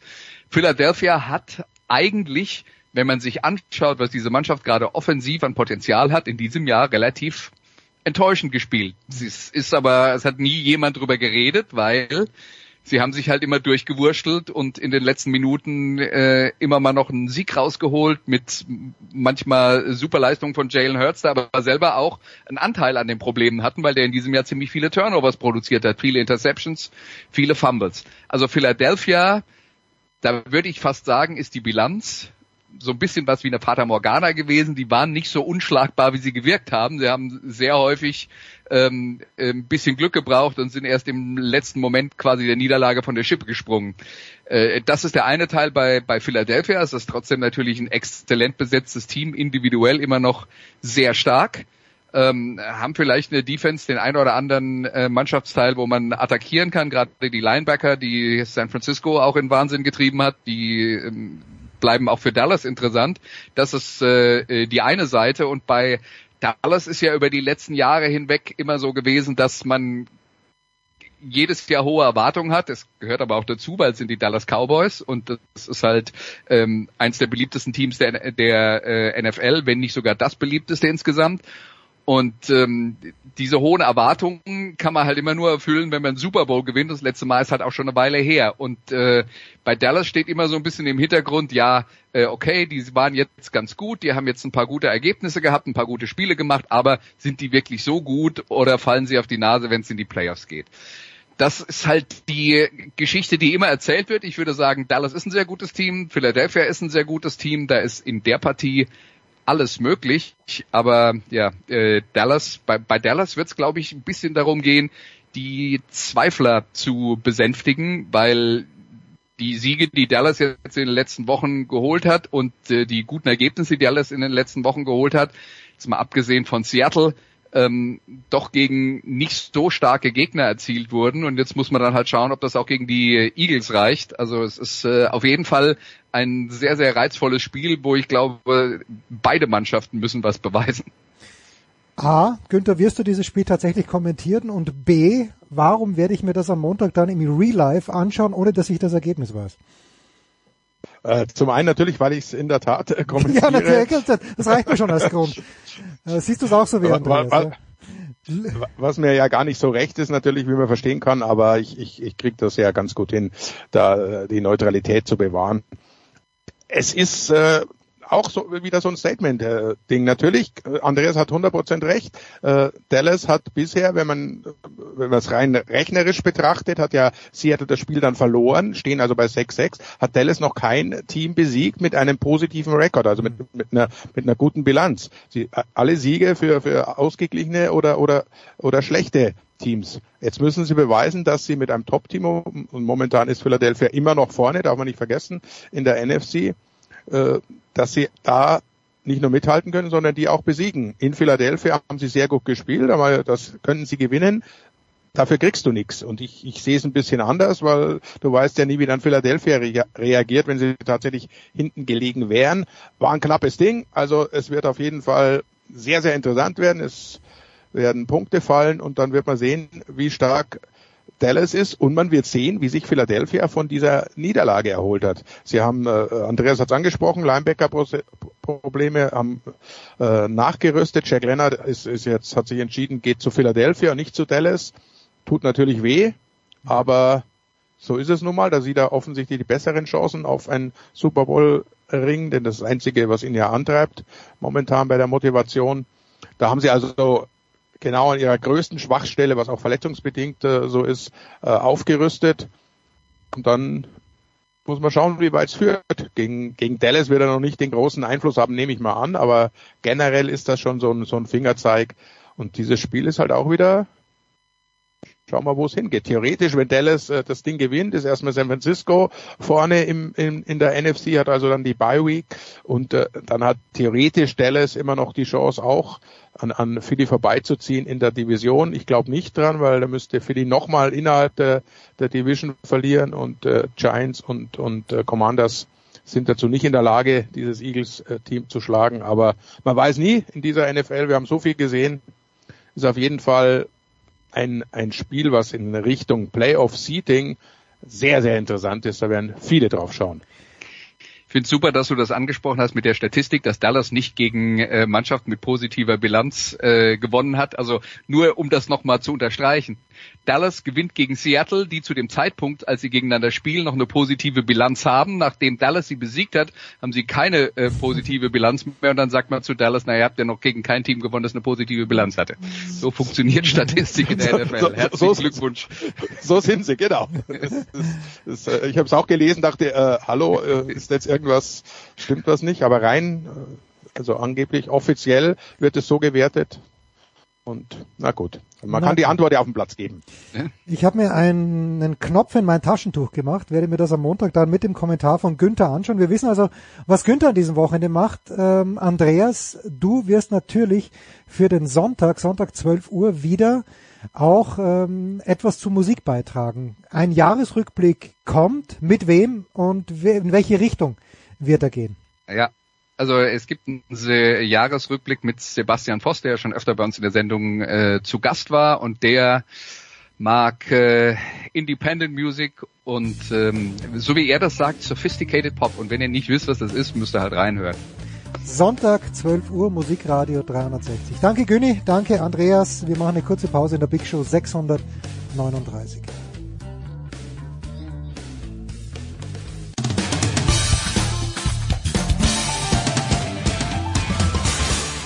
Hallo, hier ist Ralf Schumacher und ihr hört Sportradio 360.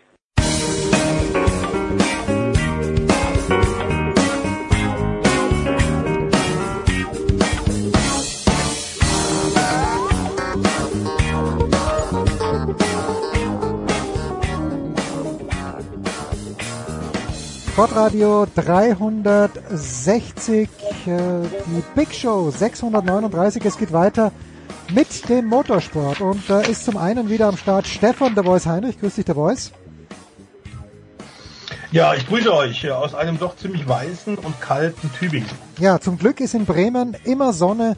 In Bremen gibt es keinen Schnee. Eddie Mielke ist auch am Start. Servus, Eddie. Ja, das glaubst auch nur du. Also wir haben tatsächlich Schnee in Bremen, was wirklich eine Seltenheit ist. Und äh, es ist kalt, es ist ungemütlich, es ist grau, es ist äh, ja jetzt nicht unbedingt winterliches Kuschelwetter. Okay, na gut, da müssen wir jetzt durch. Äh, winterlich kuschelig der Voice, äh, könnte es für Thomas Preining werden oder auch nicht. Es ist jetzt erst klar, äh, oder war das schon länger klar, dass Thomas Preining, der DTM-Champion, auch im kommenden Jahr für das Mantai-Team fahren wird. Das ist jetzt klar. äh, Man ging allgemein davon aus, dass das wohl natürlich der Titelverteidiger antreten wird. Es ist ja sicherlich auch im Sinne der, der Firma Porsche, der Werksfahrer ist. Aber seit Samstagabend, der Night of the Champions, klar, die ist traditionell bei Porsche abgehalten äh, in Weisach im Sport- und Entwicklungszentrum äh, vor den Toren von Stuttgart. Da wurde es tatsächlich jetzt auch offiziell gemacht. Er wird äh, natürlich auch wieder mit dem Grello im nächsten Jahr zur Titelverteidigung antreten. Das ist wichtig, denn hinter den Kulissen muss man sagen, verschiebt sich schon einiges. Auch Porsche hat den einen oder anderen Fahrer verloren. Wir haben ja in den letzten Jahr, äh, Monaten hier bei dir, Monaten darüber berichtet, dass vor allem Audi mit der Vollkonzentration auf die Formel 1 und ihrem Rückzug aus äh, ihrem doch so erfolgreichen Förderprogramm für die Kunden, was Teams und Fahrer angeht und ihren Fahrerkarte dramatisch abgebaut haben dass äh, da eine Menge, Menge Wechsel stattgefunden haben. Das ist bei Porsche jetzt auch der Fall. Also Christian Engelhardt zum Beispiel, der ja in äh, Hockenheim beim großen Finale ein One-Off hatte für die Grasser-Truppe im Lamborghini dort hervorragend äh, am Samstag Zweiter wurde. Der hat den Vertrag jetzt aufgelöst mit Porsche und auch äh, Dennis Olsen, der Norweger, der ja äh, am Samstag äh, auch hervorragend gefahren ist. Ähm, auch er ist Porsche-Vertragsfahrer, also wirklich Werksfahrerstatus. Ähm, sieht da aber ganz offenbar jetzt keine, keine, keine Perspektive mehr und hat wohl auch Angebot von anderen Herstellern, sodass auch das, diese Zusammenarbeit zwischen dem Skandinavier und Porsche beendet worden ist. Also es tut sich hinter den Kulissen einiges und das wird, glaube ich, in den kommenden Monaten auch so bleiben. Ja, Eddie. Kann ich nur bestätigen. Äh, Ich bedauere es sehr, Dennis Olsen und Thomas Breining, die verbindet ja eine gemeinsame Vergangenheit. Äh, Die sind schon im Porsche Cup zusammengefahren, haben sich sehr gut verstanden, weil das ist bei Rennfahrern selten. Äh, die waren sogar richtig gut befreundet, die beiden. Also das finde ich ein bisschen schade, dass diese Gemeinschaft auseinandergerissen wird. Aber Stefan hat völlig recht, da wird noch eine Menge passieren. In den nächsten Wochen haben wir ja unter anderem auch das war ja eigentlich für viele kaum vorstellbar an dem Wechsel von Raffaele Marciello gesehen, der äh, Mercedes nach so vielen Jahren verlassen hat und jetzt in Zukunft für BMW an den Start gehen wird. Also das ist nur die Spitze des Eisbergs. Ich glaube, da gibt es noch einiges. Ja, Eddie, um gleich bei dir zu bleiben, du hast ja für unser Jahresmagazin Lauren Heinrich als Newcomer des Jahres in der DTM gewürdigt, aber wenn ich deinen Worten, äh, wenn ich die richtige in Erinnerung habe, da stand noch nicht fest, wo Lauren Heinrich im kommenden Jahr fahren wird. Weiß man da schon mehr? Gibt es eine Tendenz? Also er wird wohl in den USA äh, von Porsche eingesetzt werden. Das ist, glaube ich, mittlerweile bekannt. Ob er äh, nach dem Rückzug des Timo Bernhard-Teams, ob er wieder einen Slot äh, in der DTM auch bekommt, was ich mir sehr wünschen würde, äh, nach seiner guten Einstiegssaison, das ist mir noch nicht bekannt. Ich weiß nicht, vielleicht weiß Stefan ein bisschen mehr. Also ich weiß davon noch nichts. Nee, da wurde zwar drüber diskutiert, aber ich glaube, wenn man sich die Termine der IMSA Sportwagenrennserie in Amerika 2024 an, äh, anschaut, da sind ja nicht nur so Highlights-Rennen dabei wie die 24 Stunden von Daytona Ende Januar, Anfang Februar und die 12 Stunden von Sebring oder eben am Saisonfinale im Oktober immer Petit Le Mans. Da sind auch eine Menge andere Rennserien zwischen oder Rennwochenenden zwischendrin und da gibt's wohl dann doch eben mehr als zwei Überschneidungen, so dass Porsche sich jetzt überlegen muss, ob das Sinn macht, ähm, wenn man in den USA ihn äh, möglicherweise auf den Titel in der GT-Klasse ansetzt und er da wohl auch Meisterschaftschancen hat, dann würde ich vermuten, dass sie dann sagen, okay, bleib du drüben, konzentriere dich darauf, versuch Siege und Titel zu holen. Ähm, ob das, auch bei so einem jungen Fahrer, äh, Eddie weiß das vielleicht auch ein bisschen besser, aber ähm, ob bei so einem jungen Fahrer es auch Sinn macht, dies und jenseits des Teiches zu fahren, äh, zumal die Reglements ein bisschen unterschiedlich sind. Die Autos, die GT3 Basisautos nicht. Aber die Reglements der Amerikaner sind immer ein bisschen anders und unterscheiden sich von denen in Europa.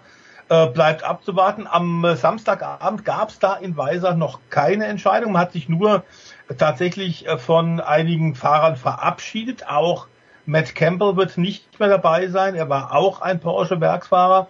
Auch der wurde verabschiedet. Ähm, Matteo Caroli ebenso. Mhm. Genau so ist es. Also ähm, nun muss man sagen, dass zum Beispiel Audi ja zu den besten Zeiten 16 Vertragsfahrer auch hatte, die weltweit äh, eingesetzt wurden. Ähm, das ist natürlich schon eine ganze Menge und da kann nicht jeder Fahrer für ein Jahrzehnt äh, der Marke treu bleiben. Das ist klar. Aber momentan haben wir eine Menge Verschiebungen. Eddie hat ja auch äh, Raffaele Marciello schon genannt, einer der besten GT-Fahrer der Welt von dem wir ähnlich wie ich glaube auch Mirko Bertolotti sagen können, der ist im GT-Auto so gut, der kann sicherlich auch in den Sportwagen-Prototypen noch richtig Furore machen und Karriere machen. Und das wäre dann natürlich für einige der Fahrer auch der nächste logische Karriereschritt, um dann um den Gesamtsieg irgendwann vielleicht in Le Mans bei den 24 Stunden mitfahren zu können. Jetzt äh, lasset uns wechseln auf zwei Räder, denn The Voice Eddie hat mir eine ganz interessante Statistik geschickt, nämlich jene, dass erstmals, und es gibt ja drei Motorrad-WM-Klassen, die in unserem Blickfeld sind, eben MotoGP, Moto2 mhm. und Moto3. Und Eddie, das erste Mal seit 73 Jahren wird kein Deutscher im kommenden Jahr äh, an der Motorrad-WM teilnehmen, in der Motorrad-WM fahren. Ist das jetzt nur für die Motorsport-Bubble ein Drama? Ist es vielleicht nicht mal dort ein Drama? Oder ist das, ist das wirklich für Deutschland als Motorsportnation, die ist ja, weiß ich nicht, ob Deutschland eine Motorsportnation ist, aber äh, ist das jetzt ein großes Drama, ein mittelgroßes Drama oder nicht so sehr? Ja, das ist ein mittelgroßes Drama, also ganz klar. Also ich habe ja auch die Zeiten äh, miterlebt, wo es nur zwei deutsche Starter gab. Da habe ich mich dann sehr gefreut, dass Alex Hofmann und Steve Lenkner zu dem Zeitpunkt die Fahne oben gehalten haben. Aber ich habe auch die Zeiten erlebt, wo es sechs, sieben, acht äh, deutsche Fahrer in den Klassen gab, äh, mit den Titeln von Sandro Cortese und Stefan Bradl in der Welt der MotoGP bewegen wir uns ja hier jetzt im Moment. In der Supersport äh, 300 WM, äh, da sieht es noch ein bisschen anders aus. Wir haben wenigstens Philipp Oettel noch in der Superbike WM, also in der zweiten Liga. Äh, da gibt es noch ein paar deutsche Fahrer. In der ersten Liga, mh, da bin ich jetzt dann tatsächlich froh, dass Lukas Tudovic wenigstens in der Moto E noch eine Chance erhält. Das ist ja die vierte Klasse, die elektronische Klasse, die mit Ducati-Motorrädern seit dieser Saison fährt. Äh, da ist der Lukas Tudovic auch schon mal gefahren, hat auch schon ein Rennen gewonnen. Ähm, gut, dass er wenigstens da an den Start ist. Da haben wir wenigstens einen deutschen Fahrer im Fahrerlager weiterhin. Aber das ist ein Alarmsignal. Und wir haben schon so oft über das Thema Nachwuchs gesprochen. Ähm, Problem ist halt, in der nationalen Meisterschaft fehlen die Prototypen. Es gibt keine nationale deutsche Meisterschaft mit Moto2-Motorrädern. Es gibt keine nationale Meisterschaft in Deutschland mit Moto3-Motorrädern. Das ist das Problem, das ist die Krux, deswegen haben wir keinen Nachwuchs. Und da hat man äh, in den äh, letzten Jahrzehnten, würde ich jetzt fast sagen, in den letzten beiden Jahrzehnten einfach gepennt. Das ist ja auch etwas, was äh, Stefan Bradl zum Beispiel mit seinem Nachwuchsprojekt versucht zu ändern und immer wieder anmerkt. Das ist jetzt die Quittung dafür. Und äh, da nutzt es dann auch nichts, dass der Sachsenring mit über 235.000 Zuschauern somit die größte deutsche Sportveranstaltung ist, äh, zusammen mit dem 24-Stunden-Rennen. Das ist ein Alarmsignal und äh, das ist nicht gut, weil wohin sowas führen kann, sehen wir ja in der Formel 1 und damit sind wir wieder beim Thema Rennsportnation. Ich weiß nicht, ob sich ein Land noch Rennsportnation nennen kann, wenn man seit Jahren kein Formel 1 Rennen mehr hat, äh, kein reguläres. Äh, das weiß ich nicht so genau. Und äh, das ist auf jeden Fall ein Alarmsignal, äh, wo man darauf reagieren muss. Das darf so nicht weitergehen.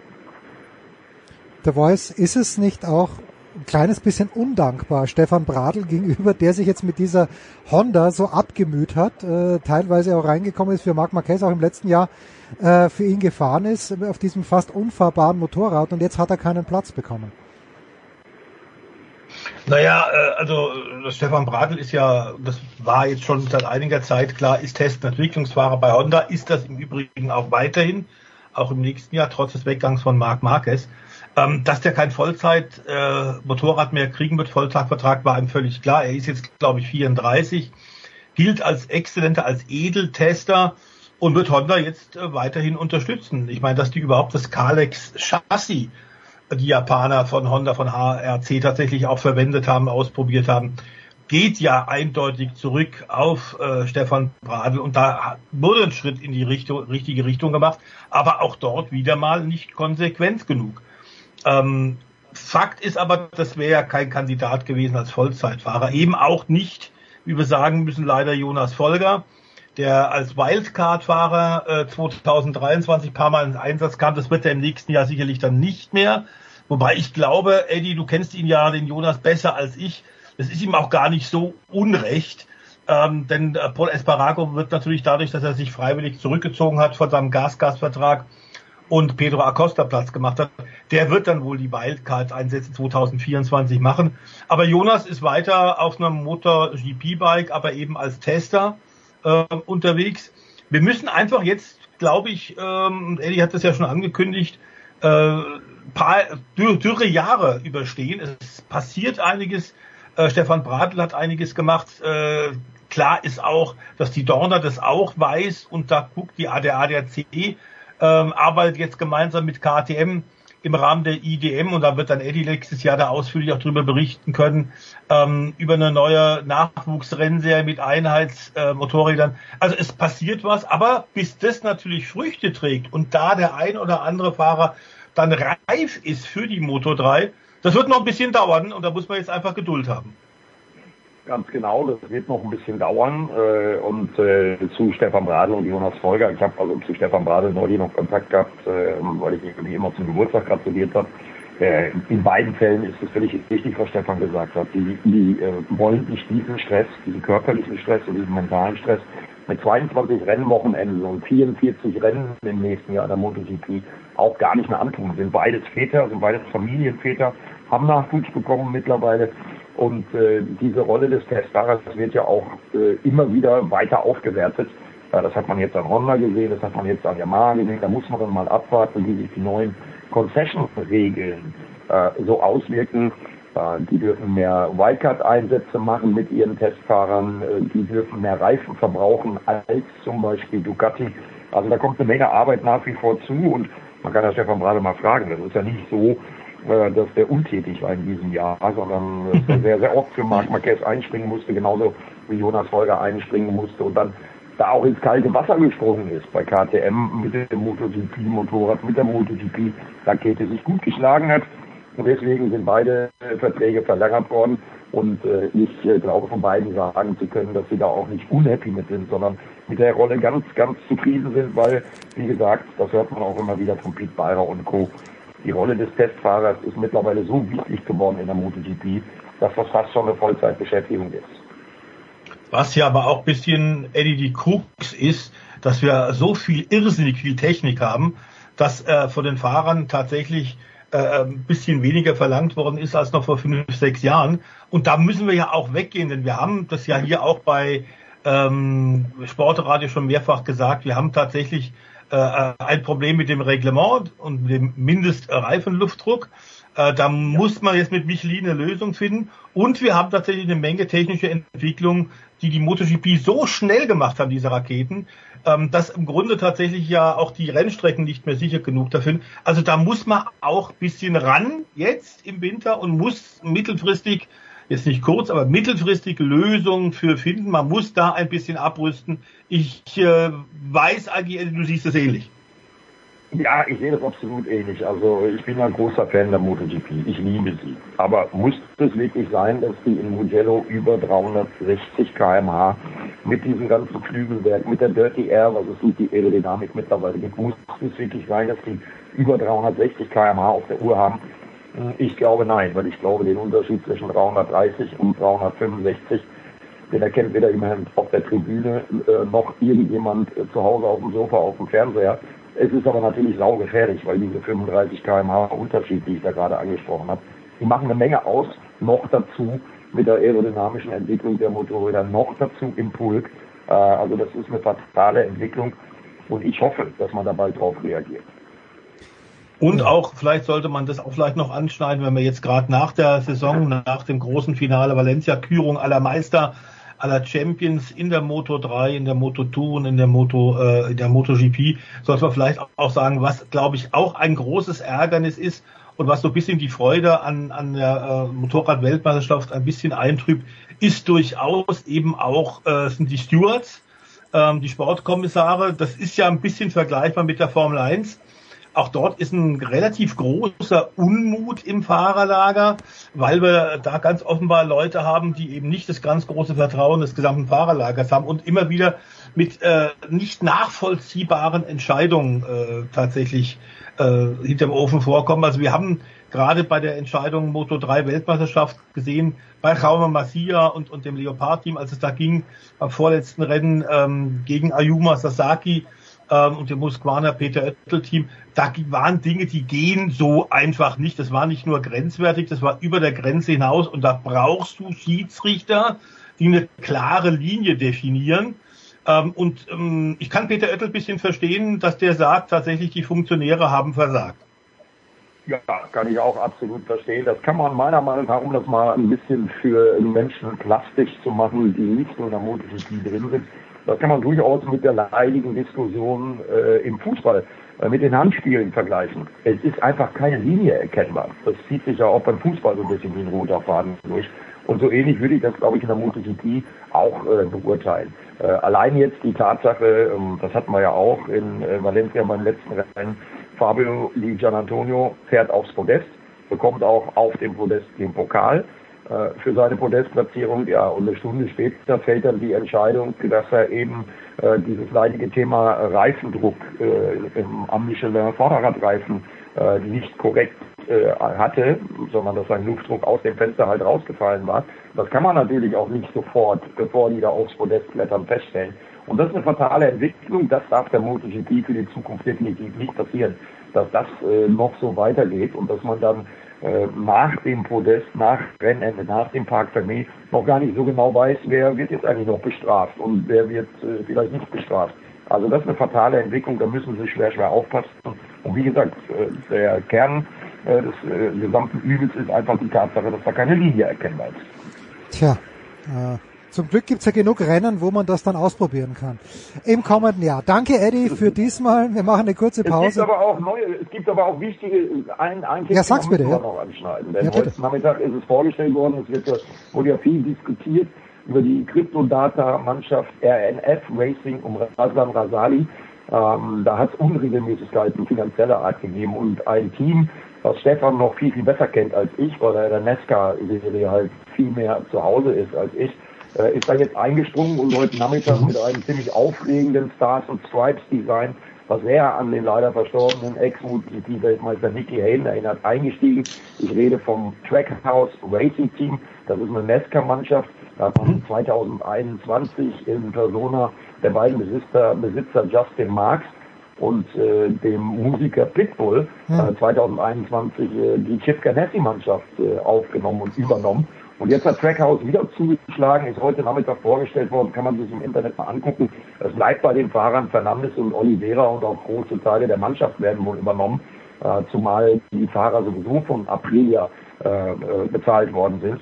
Das heißt, dieses Problem, weil wir letzte Woche darüber gesprochen haben, dass es auch da finanzielle Ungereimtheiten und einen Rückzug gegeben hat, das hat die Dorner mit Bravour gelöst, weil der amerikanische Markt ist sehr, sehr, sehr wichtig. Ja, und jetzt hat man ein amerikanisches Team mit italienischen Motorrädern, zwei tollen Fahrern, wie ich finde, und einem tollen Design. Also das ist die gute Nachricht aus Richtung MotoGP. Ist heute Nachmittag vorgestellt worden, kann man sich aber im Internet schon angucken. Machen wir. Danke, Eddie. Danke, The Voice. Nein, The Voice hat es noch nicht überstanden, denn gleich plaudern wir doch noch, auch in diesen Zeiten, ein kleines bisschen über die Formel 1, aber von Eddie verabschieden wir uns. Kurze Pause in der Big Show 639.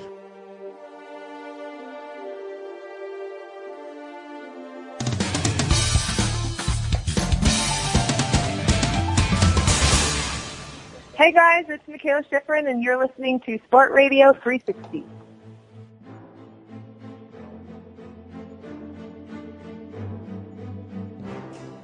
Ja, die Big Show 639 geht weiter. Die Formel 1 Saison ist vorbei, aber das hält doch Stefan Ehlen nicht davon ab, sich mit der Formel 1, mit der Königsserie zu beschäftigen. Servus Stefan. Hallo. Stefan, das Fahrerfeld für die kommende Saison steht fest. Logan Sargent war der letzte, bei dem es jetzt dann fix geworden ist. Ähm, gibt's ein, zwei, drei Fahrer, von denen du sagst, bei aller Liebe, die haben in der Formel 1 nichts verloren. Ich hätte bis vor einem Jahr gesagt Lance Stroll zum Beispiel, aber wir sprachen auch in diesem Jahr, glaube ich, öfter drüber. Lance Stroll ist eigentlich gar kein schlechter Autorennfahrer. Ja, zunächst einmal ist es historisch, dass tatsächlich die Saison zu Ende geht mit den gleichen Fahrern, die die nächste Saison anfangen. Das gab es so noch nie. Das ist also tatsächlich ein Novum. Und wenn du jetzt sagst, gibt es da welche, die vielleicht nicht unbedingt eine Jobgarantie haben sollten in der Formel 1? Ja, die gibt's. Und ich glaube, Logan Sargent ist einer davon. Der ist wirklich kein Überflieger. War er auch in den Nachwuchsklassen nicht, hat sich dieses Jahr auch nicht unbedingt mit Ruhm bekleckert. Und man kann, wenn man Williams Teamchef ist, natürlich sagen, es gibt eine kleine Steigerung dahingehend, dass er nicht mehr ganz so weit zurückliegt hinter Alex Albon. Aber er hat halt auch unheimlich viel Schrott produziert unterwegs und so die richtige Konstanz war nie da, sondern Logan Sargent war eigentlich das ganze Jahr über sehr fahrig, sehr nervös und wirkt immer noch überfordert. Also es ist insofern eigentlich auch eine gute Nachricht, dass man sagt, man gibt jungen Fahrern eine Chance über ein Jahr hinaus, weil Franz Tost, der jetzt ehemaliger Teamchef ist, der hat immer gesagt, junge Leute brauchen drei Jahre in der Formel 1, bis sie richtig ankommen. Ähm, insofern kriegt Logan Sargent jetzt eine zweite Chance. Auf der anderen Seite hast du halt Formel 2 Meister, die jetzt reihenweise ohne Cockpit dastehen.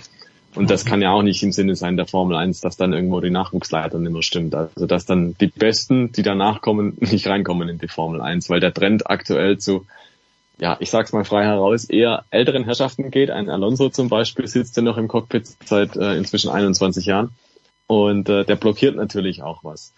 Und ja, ein Lance Stroll, er kann Auto fahren, ja, aber er hat eigentlich gar keinen Bock. Das sieht man ihm immer an, das lässt er immer deutlich raushängen. Ähm, er sollte eigentlich was anderes machen. Wenn der Papa nicht zufällig der Teambesitzer wäre, würde Lance Stroll keine Formel 1 fahren, bin ich überzeugt davon. Er hat seine Qualitäten, der kann gut Rennen fahren, ja, definitiv. Ähm, wenn es einer so lange gemacht hat, Stefan, äh, wäre es traurig, wenn es keine Spuren hinterlassen hätte. Eigentlich schon, ja. Er hat ja auch die besten Voraussetzungen gehabt, ja. Und mei, andererseits muss man auch festhalten, wer heute in der Formel 1 fährt, der hat sich schon irgendwo die Spuren auch verdient. Ne? Also es ist jetzt nicht mehr so, dass es die klassischen Paydriver gibt, die wirklich gar nichts können, die nur Geld hinlegen und fahren. Das ist vorbei. Dieses Kapitel ist geschlossen, seitdem die Formel 1 mit Liberty Media so auch hoch, hoch professionell und äh, finanziell guten Beinen steht, ja, da ist es einfach so, dass die Fahrer auch was können müssen. Anders geht's gar nicht. insofern, ja, der einzige, den man wirklich anzählen und kritisieren müsste, das ist wahrscheinlich Lance, äh, Logan Sargent. Und dann würde ich vielleicht in zweiter Instanz noch den Guan Yu Shao sehen bei mhm. aktuell Zauber.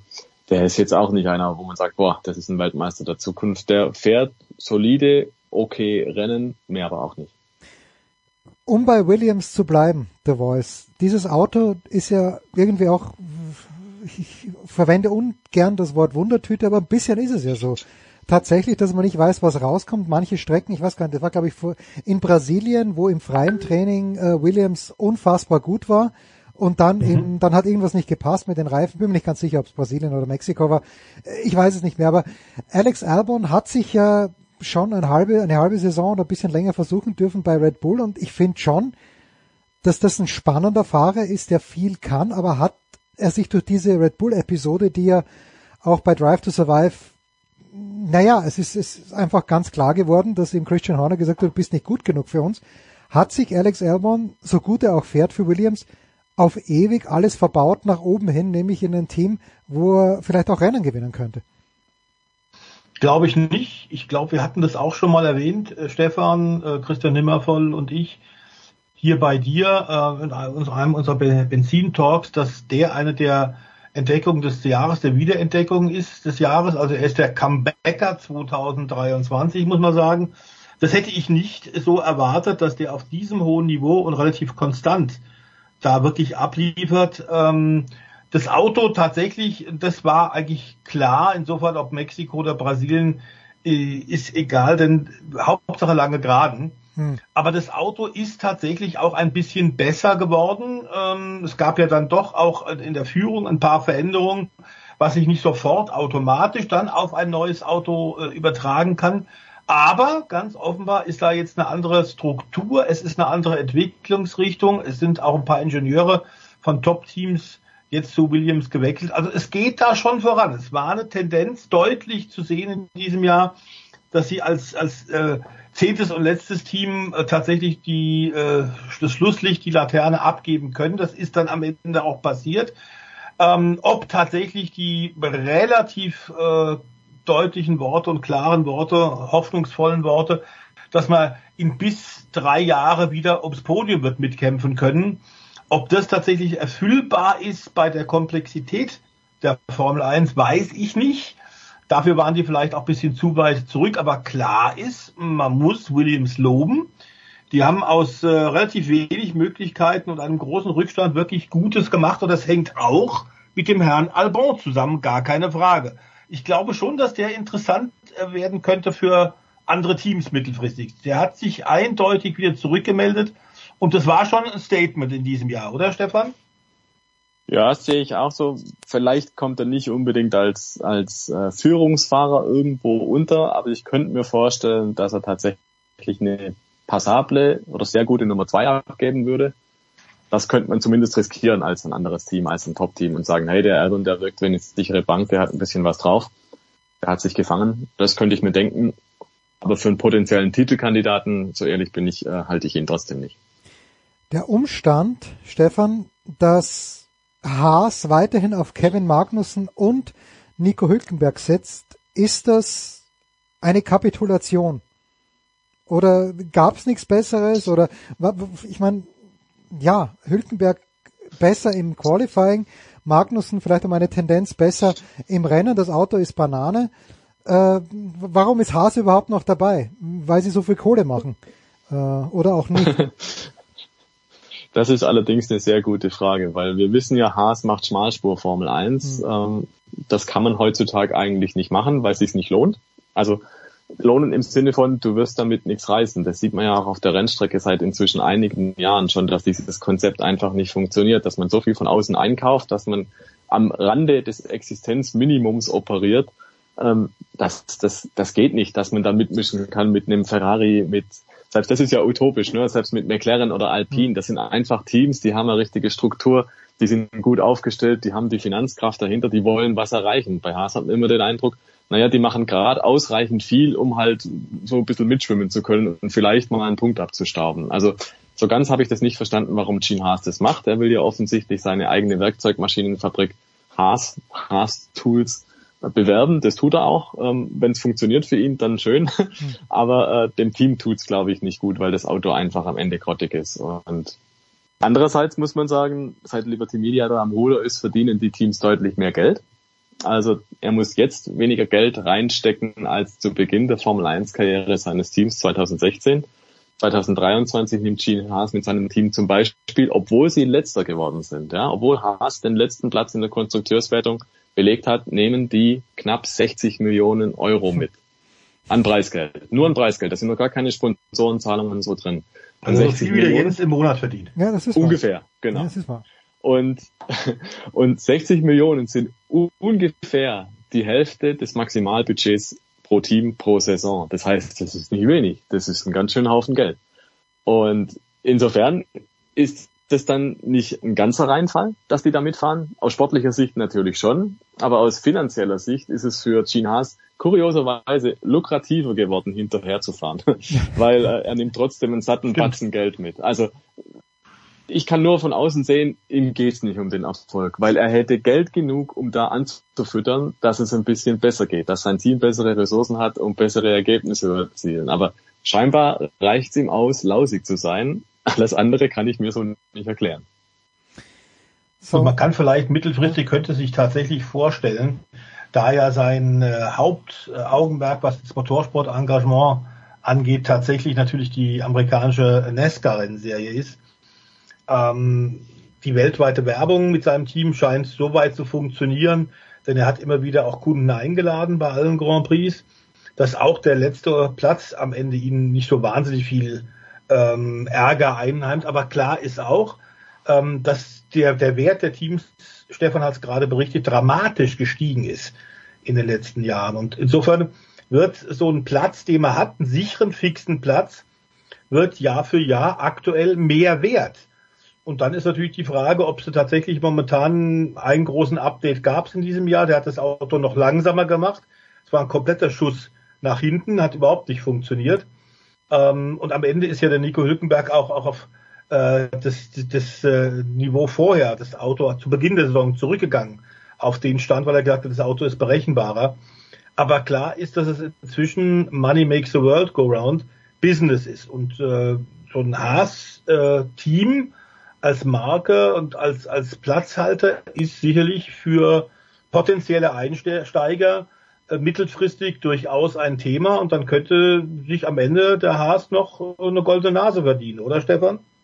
Ja, das ist wahrscheinlich der Plan, dass er jetzt erstmal durchhält und wartet, bis die Preise noch nach oben geht und das werden die definitiv tun und dann mal schauen. Also ich glaube nicht, dass Haas hier in der Formel 1 ist, um ewig dabei zu bleiben. Das wird wahrscheinlich eher kein Traditionsteam sein, sondern das wird irgendwann halt mal verkauft und dann äh, nimmt sich der Gene Haas mehr raus, als er jemals hat investieren müssen und dann hat er ein Geschäft gemacht. Ich glaube, das ist der Plan.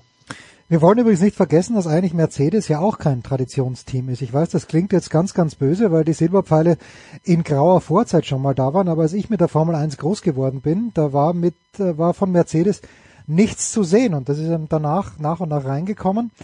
Äh, und apropos Mercedes, äh, The Voice, vielleicht abschließend auch zu diesem Fahrer, hm, zu diesen Fahrergespannen. Für mich der Elephant in the Room ist, Lewis Hamilton hat schon sehr lang kein Rennen mehr gewonnen. Ja, also mhm, zwei Jahre. Ja, also manche sagen, er ist der Goat, ja, ist halt schwierig, ja, weil gerade in der Formel 1, wo man so abhängig ist vom Material, wie will man das bewerten, ob er jetzt besser als Michael Schumacher ist oder nicht oder ob irgendjemand anderer da vorne steht. Aber ähm, naja, die, die, die, die Langzeitprognose der Voice für oder die mittelfristige Prognose für Lewis Hamilton sieht aus deiner Sicht wie aus? Toto Wolf hat ja gesagt, wir müssen das Auto komplett auseinandernehmen, neu zusammenschrauben und dann auf mhm. das Beste hoffen. Aber wenn das Beste wieder maximal ein dritter Platz ist, hinter einem Red Bull und hinter Leclerc oder hinter wem auch immer, wird es Lewis Hamilton dann überhaupt noch freuen im Jahr 2025? Also ich glaube, dass äh, tatsächlich da doch ein Feuer brennt. Das hat man in diesem Jahr gesehen. Letzten Jahr ist er dann doch äh, von äh, George Russell äh, bei einigen Wochenenden ziemlich regelmäßig demontiert worden. In diesem Jahr äh, ist er aufgewacht, hat offenbar den Tritt in den Hintern verstanden und hat ganz offenbar sich auch wieder äh, intensiver vorbereitet. Wir wissen, dass er, äh, das haben wir ein paar Mal in den letzten Jahren schon erlebt, ähm, durchaus mal Motivationslöcher auch hat und Schwankungen. Aber klar ist, äh, der Lewis Hamilton 2023 ähm, ist super nach wie vor. Gilt genauso als, als äh, Mann quasi ohne Alter wie Fernando Alonso. Die zeigen vielen der Jungen immer noch, wo der Hammer hängt. Und in diesem Jahr hat er den hochgelobten George Russell klar enteiert, muss man eindeutig sagen. Äh, und zwar in einer Art und Weise, wie ich das äh, mir nicht vorgestellt hätte. Ähm, Hamilton am Ende WM Dritter, George Russell äh, WM Achter. Ähm, das Auto war extrem schwierig. Sie werden versuchen, ein äh, ganz klar berechenbareres Auto fürs nächste Jahr zu bauen. Das sollte ihnen auch gelingen, auch wenn es dann Ader das gab und eine Menge Techniker weggegangen sind. Aber das Team hat immer noch so viel Erfahrung und diese Strukturen auch in Brackley und, und das wird auf jeden Fall funktionieren ich glaube, wir werden im nächsten Jahr eine sehr spannende Saison haben und dann ganz sicherlich mit einem Hamilton, ähm, der nach wie vor fährt wie ein junger Gott. Ähm, wir haben es bei einigen Rennen gesehen, wo es um Duelle ging. Äh, da äh, tatsächlich holt er das Beste noch aus sich raus ähm, und ist äh, überhaupt nicht alt, kommt offenbar nicht ins Alter. Das ist so ein bisschen wie, wie Manfred Janke, der mit 85 noch so fit ist wie wir mit äh, 45. Unglaublich und eigentlich eine Unverschämtheit, genau genommen. Ja, also eine absolute Frechheit. So, zum Schluss wollen wir jetzt natürlich, weil wir äh, ja Anfang Dezember haben, nochmal auf das ideale Weihnachtsgeschenk hinweisen. Und dieses ideale Weihnachtsgeschenk, Stefan Eden, gibt es in zwei Teilen. Nämlich die Grand Prix-Geschichten, wobei das N, das letzte N, weil es ist zum einen Grand Prix Geschichte, aber es sind auch Grand Prix Geschichten Teil 1 und Teil 2, mehr Fakten, also Fakten, Verrücktes und Furioses aus der Formel 1 geschrieben, zusammengetragen, kommentiert von Stefan Ehlen. Stefan, wo kriegt man es denn? Den kenne ich, guter Mann. Ja, ja, guter Mann, guter Mann, der Ehlen. Sollte man mal einladen in die Sendung. Äh, Stefan, wo bekommt man das Buch denn am allerunkompliziertesten? Egal, in der Buchhandlung deines Vertrauens oder gibt es eine Website, wo man es gleich direkt bestellen könnte? Also vielen Dank für die Blumen. Ja, überall, wo es Bücher gibt, kann man diese Bücher bestellen. Am einfachsten ist es tatsächlich bei mir direkt im Webshop unter www.grant-bricks-geschichten.com. Gibt's aber genauso gut auch auf Amazon und gibt's genauso gut auch im Buchhandel eures Vertrauens, aber die bestellen auch alle bei mir. Also es geht eh über meinen Schreibtisch, insofern könnt ihr auch gleich direkt zu mir kommen. Das hätte mich jetzt interessiert, wie unsere etwas jüngeren Hörer, die nicht mit Heinz Brüller aufgewachsen sind, Grand Prix geschrieben hätten. Ja, G-R O-N und, und, und dann wie den Käse, den Brie, ja, vielleicht, vielleicht so. Und sagt es, sagt es nicht, meine Frau korrigiert gerade Arbeiten der Sechstklässler in Deutsch. Äh, es ist teilweise furchtbar, was du siehst. Ah, keine Frage, keine Frage. Na, herrlich. Vielen Dank, äh, Stefan Eden, vielen Dank, der Voice. Wir haben eine Pause, der Big Show 639 und hören uns in dieser Runde wahrscheinlich schon bald wieder.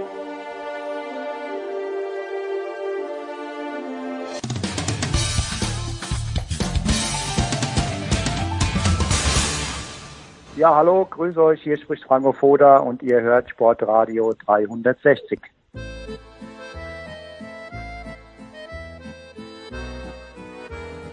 Herrschaften, in der Big Show 639 geht es weiter mit dem alpinen Skisport. Wir warten möglicherweise noch auf Johannes Knut von der Süddeutschen Zeitung. Ich freue mich aber, dass von der Standard.at vom Podcast Après Ski mit dabei ist Lukas Zara. Servus, Lukas. Hallo Jens, Servus. Ich habe ja neuerdings die Möglichkeit, ähm, mir auch im ORF die Rennen anzuschauen und das, was da am Sonntagabend Peter Brunner und Niki Hosp ähm, an Panik verbreitet haben, hat mich schon fast wieder amüsiert. In diesem zweiten Durchgang, okay, Lara Gut hat dann auch gesagt, dass es ein Blödsinn war, dass die Frauen gefahren sind in äh, Mont, äh, Mont Tremblant oder wie auch immer. Und ähm, ich sag ja, es war schwierig. Äh, oder war es mehr als schwierig, Lukas? War es irregulär am Ende des Tages? Vor allen Dingen für die letzten drei Läuferinnen, die ja wirklich, ich meine bei der Gut vor allen Dingen, die eine Stange ist ja fast waagrecht dargelegen oder mehrere Stangen. Ja, genau, eben. Ja, genau. Also de, wenn man sich das anschaut, diese Bilder, äh, da waren eben die Tore wirklich schon fast waagrecht. Da verstehe ich, dass sie meint, äh, ob das noch gescheit war, dass wir da gefahren sind. Ähm, es, es, wurden, es wurden die Bedingungen immer schlechter ähm, im Verlauf des, des zweiten Durchgangs am Sonntag. Aber was dann das Überraschende an dem Ganzen war, ist, dass äh, ich meine, da, da ist die Gruppe der Topläuferinnen gekommen dann und Federica Brignone war die einzige, der das äh, off offensichtlich völlig egal war. Äh, die, ist da, die ist da voll durchzogen. Äh, die hat dann auch danach gesagt, sie hat das ein bisschen mehr trainiert, ja, so auf schlechten bei schlechten Verhältnissen ähm, sich zu überwinden. Das ist ihr in dem Fall am leichtesten gefallen. Der ÖSV hat da große Probleme und hat das auch versucht zu trainieren. Das ist noch nicht so ganz äh, aufgegangen. Aber das war eben äh, das für mich beeindruckende, dass sie da dass sie da sich doch noch so absetzen kann vom Rest ähm, und da ja einen großen Rückstand noch wettgemacht hat und dann ja diesen diesen Doppelpack ähm, ja vollendet hat. Ja, also die Italienerinnen, eigentlich nimmt man sowas eher von Sofia Goccia an, die einfach mal fährt, weil gerade Zeit ist und vor allen Dingen in den Abfahrten. Abfahrten hat es bis jetzt noch keine gegeben. Die Frauen sind, ziehen ja jetzt ja weiter nach St. Moritz, wo es endlich den ersten Speedbewerb geben wird. Ähm, wenn ich schon, also erst einmal, ich habe am Sonntag Katrin Müller-Hohenstein am Vormittag gesehen. Es war eine sehr, sehr lange Sendung im ZDF, wie immer Wintersport. Mhm. Und da wurde ein bisschen beklagt, äh, dass im Riesenslalom der Frauen seit zwei Jahren war es, glaube ich, niemand mehr den Sprung in den zweiten Durchgang geschafft hat. Tom Heberlein äh, ist heute leider nicht verfügbar. Auf den Johannes warten wir noch. Aber Lukas und ich applaudieren mal ganz kurz, dass Emma Eicher ich glaube wirklich nach zwei Jahren als erste Deutsche wieder wenigstens unter die besten ja, 30 ja. gekommen mhm. ist. Das ist sehr anständig, würde ich sagen. Mit der Nummer 51 war es, glaube ich, sogar. Genau, die, die hohe Startnummer und es gibt ja dann mittlerweile nur noch einen Startplatz für den DSV in solchen Disziplinen. Wenn du es wirklich geschafft hast, einen Winter lang gar keine Punkte zu machen, dann, dann bleibt dir nur noch dieser eine Platz, den quasi ja, de facto jedes FIS-Mitglied, glaube ich, äh, hätte den Anspruch auf einen Startplatz und da befindet sich eben der DSV oder hat sich befunden. Mit diesen Wettkampfpunkten kann man jetzt beim nächsten Rennen eine zweite Starterin ähm, in, ja, ins Rennen schicken. Aber eben, da, da sieht man auch, das ist die ganz große Baustelle auch beim DSV. Ich meine, beim ÖSV ähm, ja, es waren zwar acht Läuferinnen am Samstag im zweiten Durchgang, aber da ist es auch, da spricht man auch von einer Problemdisziplin, aber eben da war der DSV eigentlich am Boden, ja. Und äh, jetzt mit der Emma Eicher in ihr stecken sehr große Hoffnungen, ähm, würde ich sagen. Die hat ja jetzt dann auch im letzten Winter sich ein bisschen mehr auf Speed spezialisiert oder ein bisschen mehr ausgetestet und ähm, Gefallen daran gefunden. Wir kennen sie ursprünglich mit den ersten Ergebnissen aus einem Slalom, genau. Ähm, und jetzt soll sie ja da eigentlich, jetzt ist für mich als ganz weit Außenstehenden so ein bisschen das Gefühl, man probiert bei ihr alles Mögliche aus und äh, man hat ja auch einen Winter jetzt, wo kein Großereignis ansteht äh, und vielleicht kristallisiert sich jetzt eben in diesem Winter heraus, in, in welche Richtung es gehen könnte, ob ihr äh, eben auch Spaß und, und Talent äh, besser vielleicht für, für Speed äh, geeignet sind oder sowieso auf, all, äh, auf alle vier Disziplinen, warum denn nicht? Ähm, aber genau, ich glaube, das ist so die Marschrichtung und ist einmal gut, eben mit einer Startnummer über 50 jetzt äh, in, die, in die Punkte zu kommen. Seit, seit über 700 Tagen war das äh, zum ersten Mal der Fall. Also Zeit ist worden. Und jetzt hat man diese, diese Unserie beendet. Ja. Jetzt ginge, schreibt Johannes Knot, und da wähle ich ihn doch gleich sofort an, denn, denn großartig, die Konferenz hat ein bisschen länger gedauert, aber äh, jetzt rufen wir den, ja, das ist halt Live-Radio. Das, das ist Live-Radio, wie man es aufgezeichnet, nur bei Sportradio 360 kennt. Servus Johannes. Ja, guten Tag. Entschuldigung für die Nein, es ist alles gut. Verspätung. Wir haben gerade Emma nominiert aus dem aus dem ersten Lauf. Wir haben dir die Nummer 51 verpasst und nachdem du in den zweiten Durchgang gekommen bist, so wie Emma Eicher am Sonntag, darfst du auch weiterhin mitmachen. Wir haben gerade Emma Eicher gelobt. Ich glaube völlig zu Recht, Johannes. Da, da kann ich nur Emma Eicher zitieren, die darauf enthusiastisch antworten würde, jo, ah, es ist schon spannend, finde ich, äh, und äh, der Lukas hat das jetzt ja auch ausgeführt, diese riesige Baustelle beim DSV, die der Frauen Riesentoller wissen, bei den, beim ÖSV ist ja nicht besser, aber man sagt ja immer, Johannes, Riesenslalom ist am Ende des Tages die Grundlage für alle Disziplinen, also gut, für den Slalom vielleicht nicht. Ähm, kommt da, und ich weiß, du schaust ja auch immer ein bisschen in die unteren Klassen, aber ähm, gibt es da Hoffnung aus deutscher Sicht oder ist Emma Eicher wirklich die einzige mm, Fahrerin, auf die man konsequent Geld setzen sollte, auch weil sie in diesem Jahr, wie Lukas gerade gesagt hat, auch ein bisschen was ausprobiert? Ja, das ist ähm, tatsächlich ein, eine Thematik, die treibt sie im DSV natürlich schon sehr, sehr lange um oder länger um, weil sie natürlich schon jetzt auch nicht erst äh, bei Viktoria Remsburgs Rücktritt gemerkt haben, dass da ja, wenn man mal äh, Remsburg abzieht, so, so gut wie gar nichts wirklich aktiv nachkommt oder zumindest so, dass man sagt, okay, da, da geht es Richtung zweiter Lauf Weltspitze oder zumindest erweiterte Weltspitze und, und so weit ist ja der Anspruch schon. Ähm, es ist ein Thema, das, das wirklich extrem vielschichtig ist. Also zu sagen, dass nichts nachkommt, kann man wirklich nicht, denn es ist in den unteren Jahrgängen, äh, das ist ja grundsätzlich im deutschen Sport, sieht man nicht nur im Ski, selbst äh, im, im teuren Skisport, aber auch äh, gerade auch in anderen Sportarten, es kommt schon das nach. Die, die Frage ist, wo hakt das im Übergang? Und da hat es natürlich, es gibt wahnsinnig viele Gründe. Im alpinen Bereich, das hat auch Andreas Puerlacher, ähm, der langjährige ÖSV-Cheftrainer, gesagt, der jetzt ja genau deswegen auch angeheuert wurde, um diesen Übergang besser zu meistern auch gesagt, es ist einfach, sie haben, es verletzen sich reihum immer wieder wahnsinnig viele, äh, gerade Athletinnen. Mhm. Und das, das ist bei ihnen fällt oder sie meinen schon zu sehen, dass es gerade bei den Frauen im, im, im äh, äh dort die Kreuzbandrissrate oder überhaupt die, die Muskelverletzungen und Sehnenverletzungen häufiger auftreten. Wir hatten ja schon, glaube ich, mal, ähm, ich, ich, ich fabuliere jetzt erstmal, versuche jetzt gerade alle möglichen Fäden irgendwie in die Hand zu nehmen aus, aus allen möglichen Strängen, so wie es ja äh, hier äh, absolut ähm, äh, Art des Hauses ist. Genau, es ist ähm, gang und gäbe hier. Zu viele Stränge ähm, und keiner führt zusammen, aber bitte. Genau. Ja, ich, ich, ich gebe mir Mühe. Ähm, man liest ja auch immer wieder von, von äh, erhöhten Kreuzbandrissraten bei Fußballerinnen. Wenn ich, wenn ich das richtig aus dem unvollständigen Gedächtnis bei mir zitiere, so richtig genau weiß man eigentlich auch nicht, ob das, ob das wirklich, ob es da einen Geschlechterunterschied gibt oder nicht. Ähm, ich habe auch schon immer mal wieder aus der Branche gehört, dass, dass äh, es eigentlich auch früher do, doch deutlich mal die Skifirmen mehr darauf fokussiert waren, auch, auch Skier zu entwickeln, die mehr für wirklich auch, auch für, für weibliche Skirennläuferinnen gemacht waren, dass das aus Kostengründen aber gar nicht mehr so einfach ist oder auch vielleicht auch aus, aus Interessensgründen. Das wird aber natürlich kein Vertreter ähm, weder aus den Verbänden noch aus der Skibranche natürlich offiziell bestätigen. Ähm, die, die, die Tendenz geht ja eigentlich eher dahin, dass die gerade auch jüngeren Läuferinnen, äh, vor allem auch die Eltern, die das natürlich finanzieren, eher sagen, ja gut, Abfahrt und Super-G, das ist mir aber viel zu gefährlich, was mhm. alles passieren kann, dann lieber Technik. Also den, den Nachwuchs gibt es.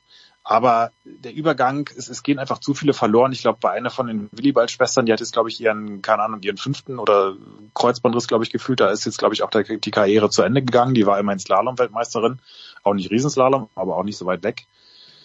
Ähm, lange Rede, kurzer Sinn, es ist kompliziert. Ähm, es ist äh, ähm, definitiv äh, gibt es Jahrgänge, aber da reden wir jetzt schon, sind wir schon im mittleren äh, 2000er ja in den mittleren 2000er Jahrgängen, die jetzt irgendwie, also sprich 15, 16, die jetzt gerade so Richtung FIS-Bereich gehen und da muss man wirklich schon von von zwei, drei Jahren ausgehen, in denen das jetzt mal passiert. Es gibt ja auch eine sehr, und das ist mein letzter Gedanke dazu, eine sehr vom ZDF durchaus gepushte Dokumentation, Reportagereihe mhm. über, über Romy Ertel und, und äh, Greta mhm. Sachsenröder, zwei Talente, die zum, auch in Romy Ertels Fall sicherlich nicht zu schlecht gefördert sind. Nein.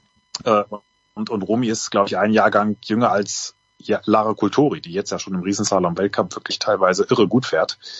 Also da ist ein gewisser Ehrgeiz da, aber ähm, es ist alles auf recht dünnem Fundament gebaut und ähm, ehrlicherweise muss man auch sagen, in anderen Disziplinen, in den anderen Disziplinen ist es auch nicht so viel arg viel dicker im Nachwuchs. Also es ist natürlich ein, letztlich glaube ich, spiegelt sich dann im Riesenslalom auch nur das größere Problem, dass einfach in diesem Sport, der sehr so, so schön, aber auch so teuer und verletzungsanfällig ist, einfach es immer schwieriger wird, Nachwuchs zu mobilisieren. Gerade in den Nationen, die eben nicht so gut aufgestellt sind äh, von, von Infrastruktur und Schneesicherheit, wie es jetzt in den Kernländern der Fall ist.